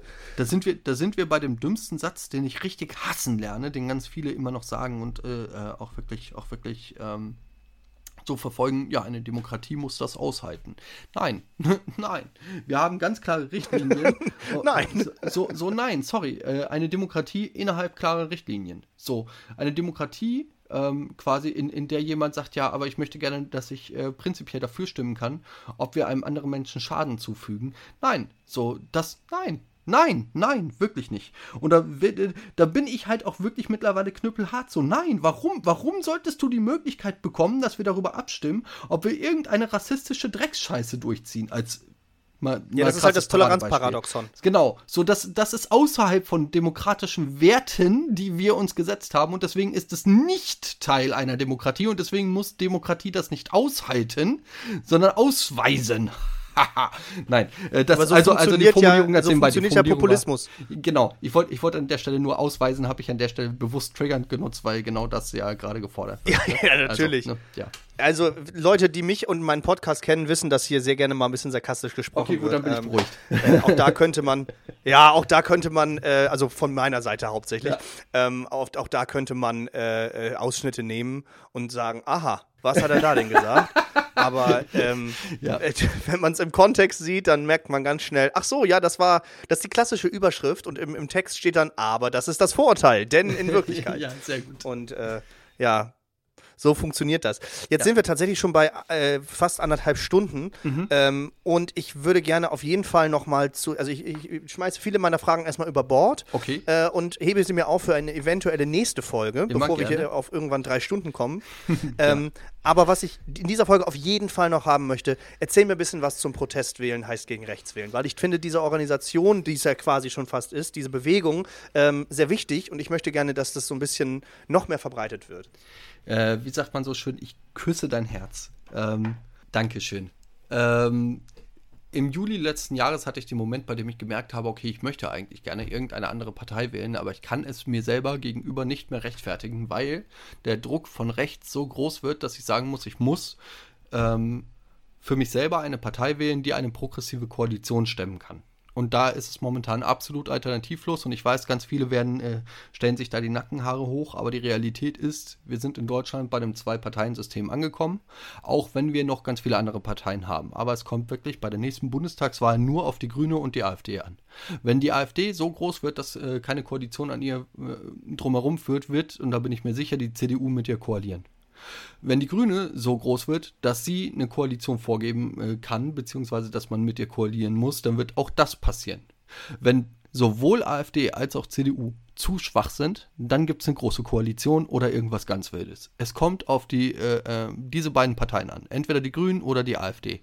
Und das führt bei mir aus ganz logischen Gründen dazu, dass ich gesagt habe, ähm, dann werde ich wohl äh, die Grünen wählen müssen und zwar aufgrund der aktuellen Entwicklung. Und das hat bei mir dann einen Geistesblitzmoment ausgelöst, in dem ich gemerkt habe, ach warte mal, dann bin ich ja genau mit der Begründung, mit der Leute sagen, ja, weil alles so links ist, muss ich jetzt die AfD wählen. Und dann habe ich gesagt, alles klar, wir werden jetzt, äh, es, es, wird, sorry Leute, äh, wirklich das erste Video von mir fängt so an mit, äh, es tut mir leid, aber ich glaube, es wird wirklich langsam Zeit zum Protest wählen. Äh, und dann habe ich halt wirklich daraus ganz klar dieses Narrativ genommen vom Protestwähler, dem armen Armen, dem gar keine Möglichkeit bleibt, außer die AfD zu wählen, weil auch die CDU so links ist. Ähm, und habe gesagt, äh, Protestwählen heißt gegen rechts wählen. Wir haben keine andere Möglichkeit aufgrund dessen, dass die CDU so massiv rechts ist äh, und auch alle anderen enttäuschen. Ähm, dass wir jetzt halt wirklich die Partei wählen, die uns halt wirklich sinngemäß Zeit verschafft. Weil, und das möchte ich an der Stelle ganz klar sagen, ich bin nicht unkritisch gegenüber den Grünen, ich bin nicht der größte Fan oder sonst irgendwas. Ich bin mittlerweile so weit, dass ich sage, wenn ich äh, eine freie Wahl abgeben könnte, ungeachtet der Umstände, dann würde ich die Urbane wählen. Das ist eine super kleine Kleinstpartei, ganz links außen im Spektrum. So. Ähm, ich weiß um jede fucking Kritik bei den Grünen, insbesondere mit den aktuellen Entwicklungen in Israel und Gaza, und ich teile absolut diese Kritik. Jetzt sind wir bei dem Punkt, wo ich allerdings sage, ich bezeichne mich als progressiver Lobbyist. Wir müssen die Partei nehmen, zum einen, die dazu in der Lage ist, der AfD maximal etwas entgegenzustellen und das ist als einzig verbliebene Partei die Grüne. Wenn, nur wenn die Grüne stark genug ist, eine Partei vorzugeben, wird es auch eine Koalition mit der Linken geben können, vorausgesetzt, dass die über 5% kommt. Äh, wenn ja, die SPD Alice, stark äh, genug hier, wird, dann Ich habe schon gerade Alice Weidel gesagt, jetzt ist Sarah Wagenknecht ja weg, jetzt haben die ja wieder eine Chance. Genau, das kommt auch noch. Ne? Ähm, aber das wird halt nur über eine starke grüne Partei möglich sein, wenn die SPD vorgibt, dann äh, Arschkarte. Das äh, zweite ist, ähm, ganz klar, ähm, das, Moment, kurz, kurz meinen Faden wieder aufnehmen. Ähm, das zweite ist, die Grünen sind eine Partei, die man tatsächlich auf die man einwirken kann mit denen man reden kann und bei denen man jetzt ja auch sieht, was Proteste bewegen können. Nicht jede Art von Protest kann alles bewegen, aber wir sehen, dass prinzipiell von allen Parteien, die ich kenne und äh, den, die letzten Jahre verfolgt habe, tatsächlich die Grünen die einzige Partei sind, die sich überhaupt auf Bürgerdialoge ähnliches einlassen und daraus auch wirklich irgendwas ziehen. Das heißt, ich will, dass wir alle uns als äh, progressive Lobbyisten sehen, die für unsere eigenen Interessen eintritt ähm, und die Partei wählt, die wir für unsere Interessen tatsächlich dahin bringen können, durch konstante, äh, äh, durch konstantes Lautsein, durch konstanten äh, zum Beispiel Protest, durch konstante ähm, entsprechende politische Arbeit äh, in, in, in diversen Organisationen, Bereichen, Gewerkschaften, wie auch immer, dass wir diese Partei eben dahin bringen können, dass sie die Politik macht, die für uns wichtig und richtig ist. Und dass auch das ist als einzige verbliebene Partei von den Großen, die hier halt wichtig ist, sind die Grünen. So. Der Punkt ist halt, aufgrund allem, was wirklich vorgeht und wie stark die AfD ist, gab es noch einen zweiten Schlüsselmoment, der mich wirklich dahin gebracht hat, wie wichtig das ist, dass wir das tun. Nämlich war das ein, ähm, eine Podiumsdiskussion, die zusammengefasst wird auf Seite der Rosa-Luxemburg-Stiftung, also auch eine wirklich linke Seite ähm, und, und Organisation, ähm, bei der der, der, der, Titel war, glaube ich, war Hitler vermeidbar. Also wenn man war Hitler vermeidbar und Rosa Luxemburg Stiftung googelt, kommt man auf jeden Fall auf diese Zusammenfassung der Podiumsdiskussion. Darin wird wirklich von, von ganz schlauen Leuten debattiert, äh, wie das damals war mit SPD und, und den noch linkeren. Ähm, habe gerade einen Hänger, mir fällt es gerade nicht ein. Ähm, kommt gleich, äh, auf jeden Fall die kommunistische Partei, ähm, aus welchen Gründen die quasi nicht mehr zusammengekommen sind. Und diese Parteien hatten aus ihrer damaligen Sicht jeweils durchaus nachvollziehbare Gründe. Das heißt, die KPD hat äh, einfach die NPD massiv unterschätzt. Äh, man konnte ja ohne, ohne historisches Wissen jetzt auch nicht äh, äh ahnen, was bei denen einfach ähm, von der Entwicklung her abgehen wird. Und die haben halt gesagt, ja, nach der NPD kommen wir und dann gibt es Weltrevolution. Wer erwähnt, mit der damaligen äh, Sichtweise lasse ich denen das, ist okay. Ähm, die SPD wiederum hat gesagt, nee, nee, wir wollen unbedingt äh, demokratische Werte bewahren und, und fördern und wir wollen nicht Weltrevolution, sondern halt Demokratie und demokratische Verfassung. Aus der damaligen Sicht genauso, wirklich 100 Prozent, alles cool. So, aber wir sind ja nicht damalige Sicht. Wir haben ja gesehen, was passiert, wenn man rechts unterschätzt und sagt, ja, äh, lass die AfD mal an die Macht kommen, dann, dann äh, leisten die schlechte Politik und danach kommen wir. Nee, danach kommt keiner mehr. So, das war's dann. So, die, die, die, ja. werden, die werden ihre Hebel ziehen, die sie haben, damit danach keiner mehr kommt. So, fertig. Ähm, so wie das schon mal passiert ist. Ähm, und äh, gleichzeitig, wenn, wenn man halt aufgrund dessen, dass man halt einfach so super linke Ideale hat, die ich sehr schätze und die wir in, in sehr vielen Bereichen brauchen, es nicht schafft, eine Wahl an der Urne zu treffen, die am Ende des Tages eine progressive Koalition gegen die AfD ermöglicht, dann frage ich mich, wie viel Antifaschismus bleibt dann übrig? Denn ja, alle Kritik an den Grünen, ja, keine Frage. Aber schlimmer wäre alles andere, weil wir dann nicht mehr einwirken können. Wie leicht wird Protest unter einer rechtsautoritären Partei? Wie leicht ist Protest aktuell? Und Protest wird durchaus ja. eingeschränkt und, und erschwert und keine Ahnung was. Es ist kein Vergleich zu dem, was kommen würde. Es ist kein Vergleich. Wir können es uns nicht ausmalen, davon bin ich fest überzeugt. Deswegen ist die Zeit zum Kämpfen jetzt und die Wahl an der Urne nichts anderes als das Verteidigen von demokratischen Spielregeln. Nicht für Verbesserung zu wählen. Ähm, es motiviert mich. Für mich ist es nicht, es macht mir Angst, sondern es motiviert mich massiv, weil wir eine einmalige historische Chance haben, die unsere Großeltern und Urgroßeltern nicht hatten. Mich motiviert das. Wir haben das ganze Wissen. Wir können hier was leisten, bei dem wir uns hinterher tatsächlich auf die Schultern klopfen können und das erste Mal ein Einheitsgefühl in Deutschland entwickeln, das selbst die Wende nicht geschafft hat, weil wir sagen können, ey, Alter, wir haben hier einen Angriff von rechts abgewehrt. Und ähm, Zukunft ist die AfD äh, obsolet und wir haben uns tatsächlich eine Möglichkeit geschaffen, bei der wir erstens äh, endlich mal gelernt haben, wie man in Deutschland ähm, aus, aus der Mitte der Bevölkerung heraus eben wirklich selber äh, politisch aktiv wird und eigene Interessen bei der Politik anbringt und durchbringt. So, äh, das als zweites. Und deswegen, das, das motiviert mich massiv. Ähm, Angst macht es mir nicht, weil es äh, für mich persönlich darf man nicht vergessen, ich bin, äh, ich bin nur deshalb bei der AfD unbeliebt, weil ich mich gegen sie äußere. Ich schwöre euch, in dem Moment, in dem es für mich oder meine Familie gefährlich wird, werdet ihr mich nicht mehr kämpfen sehen. Ich kämpfe jetzt und ich kann allen raten, dass wir jetzt kämpfen. Wer damit ein Problem hat, verstehe ich vollkommen. Ich werde nicht irgendwo hinterher kämpfen, wenn es meine Familie irgendwo mit reinbringt. Ich kämpfe jetzt. Und jetzt gilt es darum, demokratische Mehrheiten gegen die AfD auf die Beine zu stellen und eben aus der Bevölkerung heraus sich zu organisieren, in Gewerkschaften einzutreten, in, in äh, linke Gruppen einzutreten, eben selber die Stimme zu erheben, im privaten Gespräche zu führen, die, wie erwähnt, wirklich ganz, ganz wichtig sind. Und da kann man auch gerne mit allem Verständnis der Welt arbeiten, wie gesagt. Ähm, das, das sind die Dinge, die jetzt halt zu tun sind. Wenn die AfD gewählt worden ist, dann schwöre ich euch, ist es zu spät, weil sie dann jede Möglichkeit nutzen wird, um die Demokratie zu zersetzen, die ihnen gegeben sein wird. Und das sehen wir schon alleine daran, dass wir, wenn wir den Blick auf Polen richten, bei dem die PIS-Partei endlich abgesetzt wurde, äh, einfach festgehalten wird, dass diese ähm, antidemokratischen Strukturen, die geschaffen wurden, zum Beispiel im Medienbereich, bis man das alles wieder rückgängig gemacht wird, das wird Jahre dauern. Wenn wir nach Deutschland wiederum gucken, verstehen wir das selbstverständlich, weil bei uns einfach die Leute, die die Polizei wieder aufgebaut haben, vorher noch selber in der NSDAP äh, ähm, ähm, selber aktiv waren. So, das waren Rechtsextreme. Die ganzen Strukturen. Das ist bis heute Schrott. Genau, so die ganzen Strukturen aufzuarbeiten, haben wir bis heute immer noch nicht leisten können. Vier bis fünf Generationen später haben wir das immer noch nicht leisten können. Wie viel Schaden die AfD anrichtet, kann man sich nicht vorstellen und gleichzeitig könnten wir es aber schon erahnen anhand unserer eigenen Geschichte. Deswegen habe ich eben wirklich diesen, diesen extremen Punkt, bei dem ich wirklich einfach so massiv reinbuttere und bei dem es wirklich darum geht, dass wir uns einfach wirklich zusammenfinden und eine Sache, die ich halt leider aktuell nicht leisten kann, im Idealfall halt auch als Parteien endlich mal zusammenfinden und geeint auftreten und sagen, wenn ihr uns wählt, gibt es diese Koalition. Das wäre mal massiv wichtig. So zum Beispiel, dass die linken Parteien geeint auftreten und sagen, wählt uns und hier gibt es eine gemeinsame Koalition. Das wär, wäre so unfassbar wichtig, gerade auf kommunaler und auf Landesebene, gerade äh, mit Blick auf Sachsen und Thüringen. Ähm, aber wir können versuchen, dass wir eben äh, die Parteien dahingehend steuern, ähm, und, und dass wir eben unseren Einfluss, den wir, den wir irgendwo haben, geltend machen können. Deswegen kann ich auch nur Leuten raten, sich zu informieren, wo in der Nähe Demos stattfinden und auf Demos zu gehen. Äh, weil die Wahl selber ist nicht alles, die Wahl selber ermöglicht uns aber die Spielregeln, innerhalb derer wir uns bewegen können.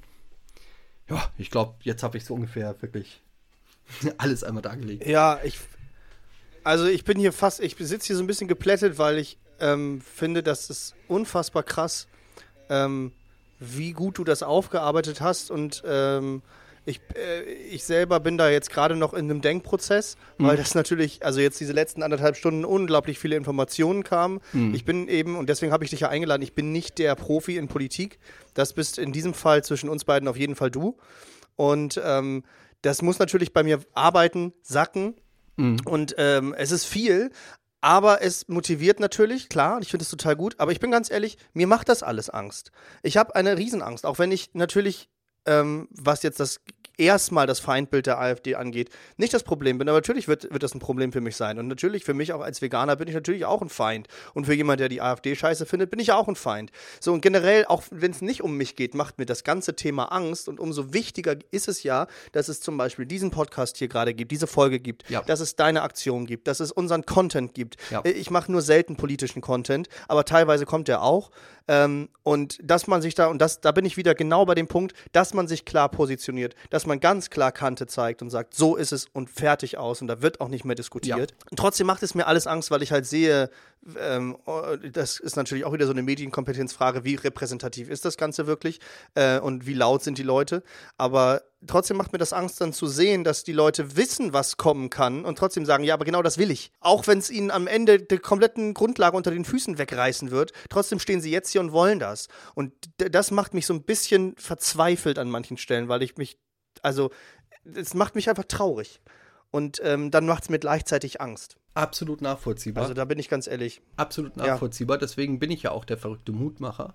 Ähm, lass mich dir hier mal ein bisschen ja. Perspektive mitgeben, ähm, was ich aus der Angst rausholen kann. Nummer eins, die Grünen waren vor der Bundestagswahl mal bei 28 Prozent. Zur Bundestagswahl waren die bei 15. Die Grünen waren in diversen Landesparlamenten, genauso wie es die Linke waren. Äh, trotzdem haben die es nicht geschafft, weiß Gott was zu bewegen. Ja, es wäre ein massiver Schaden für unsere Demokratie und da bleibe ich bei, äh, gegen den wir angehen müssten, wenn wir jetzt äh, bei den nächsten Landtagswahlen in Sachsen und in Thüringen AfD oben an der Macht haben, insbesondere Höcke. Gar keine Frage.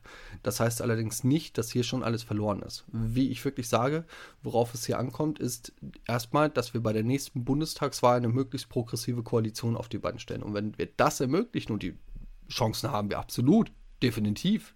Wenn wir das ermöglichen, äh, dann haben wir vier weitere Jahre Zeit, in denen wir weiter arbeiten können und dann kommen auch die nächsten Landtagswahlen. Und dann können auch Höcke und wie sie alle heißen wieder abgesetzt werden. Wir haben alle Möglichkeiten, innerhalb der wir agieren können und diese sollten wir nutzen. Wir haben noch nicht mal im Ansatz ausgeschöpft, was wirklich da ist. Wir haben noch nicht mal im Ansatz geschafft, uns unter linken Gruppen äh, zu vereinen und geeint aufzutreten, weil es unter Linken nun mal wirklich halt sehr starke Standpunkte gibt und ich habe dafür einen hohen Respekt und ich finde es extrem wichtig, auch dass Menschen in, innerhalb von linken Kreisen meinem Vorgehen widersprechen, damit wir nicht ähm, ähm, Gefahr laufen, wenn, wenn eine äh, sich entweder verrennt oder in eine falsche Richtung radikalisiert oder aber eben erfolglos bleibt, dass wir, wir, wir dann quasi alles verlieren. So deswegen, dass wir so divers unterwegs sind, ähm, das, ist, das ist massiv wichtig und wertvoll. Nichtsdestotrotz, wir haben noch so viel fucking Potenzial vor der Nase.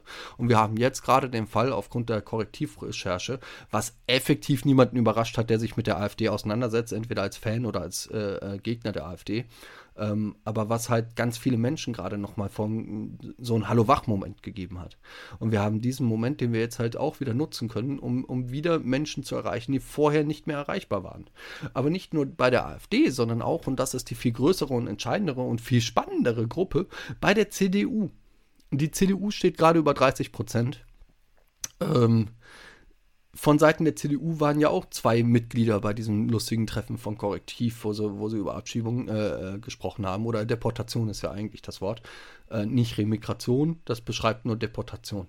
Äh, das eine ist ein Euphemismus, eine Beschönigung, damit das besser klingt und man das dem Wähler ja, ja. besser verkaufen kann. Wir haben jetzt halt auch endlich mal die Möglichkeit zu sagen, ey Leute, hier waren zwei Leute bei der CDU und nicht nur das, von Seiten von äh, Merz und CSU gab es bereits den Punkt, dass man gesagt hat, ey, lass mal straffällige Menschen unter bestimmten Bedingungen äh, die Staatsbürgerschaft entziehen das ist genau der Punkt, der die Grundlage für Deportation legt. Weil das Geile ist, wenn du, wenn du sagst, okay, äh, bei Straffälligkeit XY, wie auch immer du das definieren willst, äh, kannst du Menschen ähm, quasi äh, dadurch bestrafen, dass du ihnen die Staatsbürgerschaft entziehst. Du musst ja nur noch, äh, wenn du das politische Interesse daran hast, dafür sorgen, dass diese Menschen straffällig werden. Und ganz spannend dabei war äh, ein Politiker mit Namen Mordhorst, der für die FDP irgendwo sitzt ähm, der hat auf Twitter geschrieben, dass er laut Grundgesetz zum Beispiel beim Thema Versammlungsfreiheit unterscheidet zwischen äh, deutschen Rechten und Jedermannrechten. Weil da stünde, jeder deutsche Bürger hätte.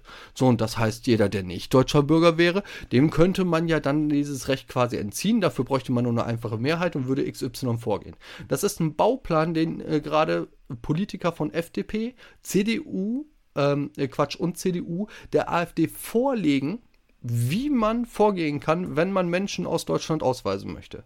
Und das ganz legal. Indem du einfach wirklich das ganze Ding so weit anpasst, dass du dafür sorgst, dass Leute genau das tun, was du von ihnen erwartest, damit du sie dann mit der entsprechenden Konsequenz, die du im Vorfeld festgelegt hast, bestrafen kannst. Und genau das ist, was halt bei Ist das ekelhaft? Ja, das ist. Ich werde ich werd noch ein Video dazu machen. Also ähm, Bitte. Wenn ich, wenn ich heute dazu komme, heute, ansonsten morgen.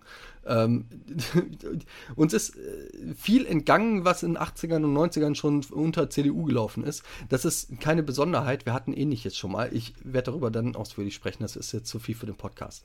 Worauf ich hinaus will, ist, ähm, wir haben jetzt die Möglichkeit, genau solche Videos zu machen, genau solche Gespräche zu führen, genau diese Dinge aufzuzeigen und zu sagen, ey, diese Drecksparteien in dem Punkt, diese oder, oder diese Dreckspolitiker von Drecksparteien, in denen diese nämlich geduldet werden, ähm, die äh, haben, haben solche Gedanken und solche Pläne.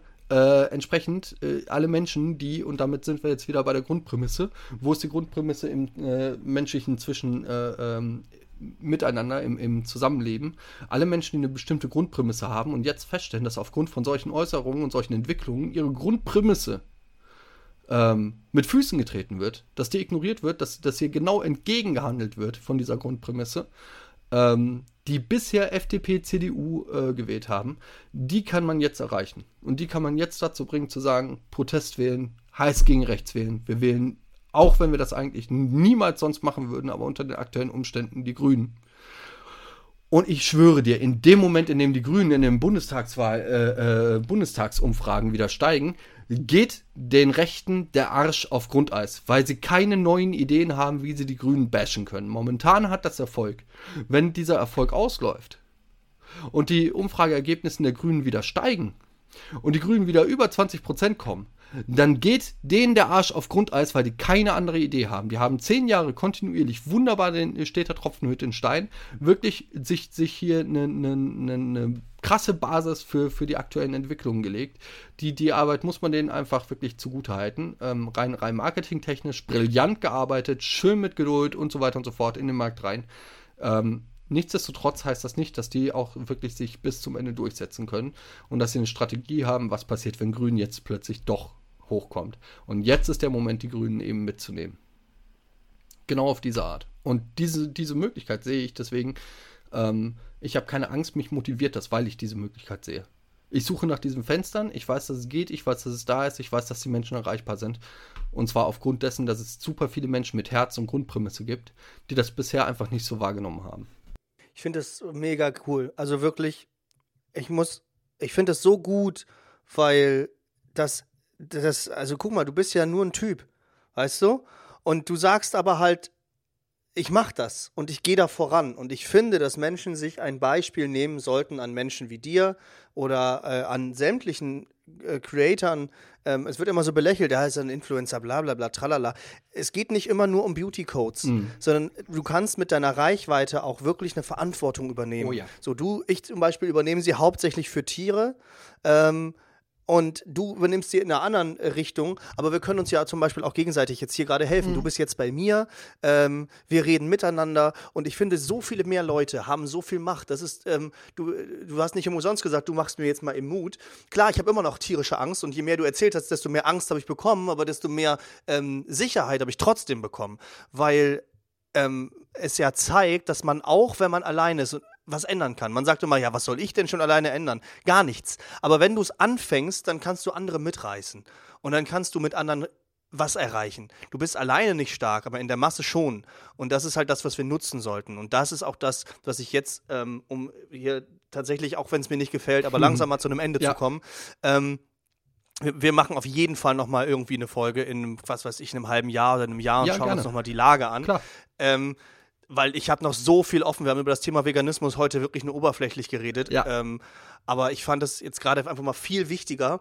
Ähm, wir sollten alle mehr äh, Medienkompetenz lernen. Mhm. Ähm, ein Appell, ich wollte es eigentlich vorhin in der Diskussion noch anbringen, aber ähm, wie das halt manchmal so ist, ne? Mhm. Ähm, Medienkompetenz gehört in Schulen mhm. und zwar richtige Medienkompetenz. Nicht wie, äh, wie deaktiviere ich die, ähm, die Büroklammer bei Word, sondern wie mache ich das, also wie funktioniert das?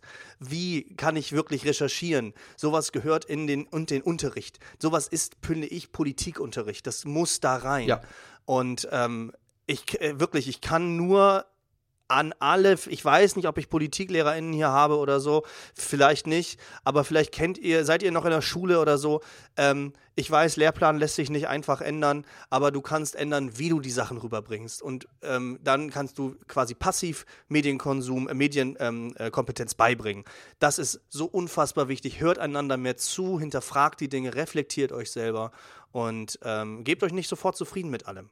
Das finde ich ganz, ganz wichtig. Und ähm, passt aufeinander auf. Seid freundlich zueinander. Denkt immer daran, wie geht's mir, wie geht's dem anderen, was wäre, wenn ich der andere wäre. Und äh, das ist das einfache Spiel von Empathie, so funktioniert das. Und um äh, das Ganze jetzt abzuschließen, auch wenn es mir furchtbar leid tut und ich niemanden hier jetzt irgendwie abwürgen will, sowohl mich als auch dich will ich nicht abwürgen. Nee. Ähm, und ich habe noch voll Bock, ich könnte wirklich noch eine Stunde weiterreden oder zwei. Ähm, aber irgendjemand muss das ja auch hören und vor allem auch schneiden. Genau. Aber ähm, deswegen stelle ich die. Äh, äh ich, ich, ich, ich muss drei, drei ähm, einzelne Sätze gerade nur zu dem, was du gesagt hast. Ja, bitte. Erstens, ich wurde eh drauf bitte. angesprochen, deswegen werde ich zusehen, äh, wie und wo und wann kann ich noch nicht versprechen, ich aber Videos zum Thema Medienkompetenz machen werde. Zweitens, zum Thema, bitte. was man verändern kann. Äh, die Aktion Protest wählen. Äh, ich habe es vorhin schon gesagt, ich will es nochmal wiederholen. Es waren vier Videos unter dem Hashtag, die keine Aufrufe hatten, die äh, ne, total sinnlos, wahllos. Es gibt diesen Hashtag mittlerweile in zig Variationen und wir haben über 25 Millionen Aufrufe auf diesen Hashtag bekommen. Zig zig Menschen haben sich angeschlossen. Äh, wir sind, äh, wenn man Protestwählen googelt, ist natürlich auch kein hartes Schlagwort. Nichtsdestotrotz ist das erste Ergebnis meine äh, Webseite dazu, also protestwählen.de. Voll krass. Drittens, ich habe aufgrund von ähm, den aktuellen Hochwasserlagen die Aktion Protestspenden ins Leben gerufen. ihr findet das auf meinem Kanal, könnt ihr euch selber angucken.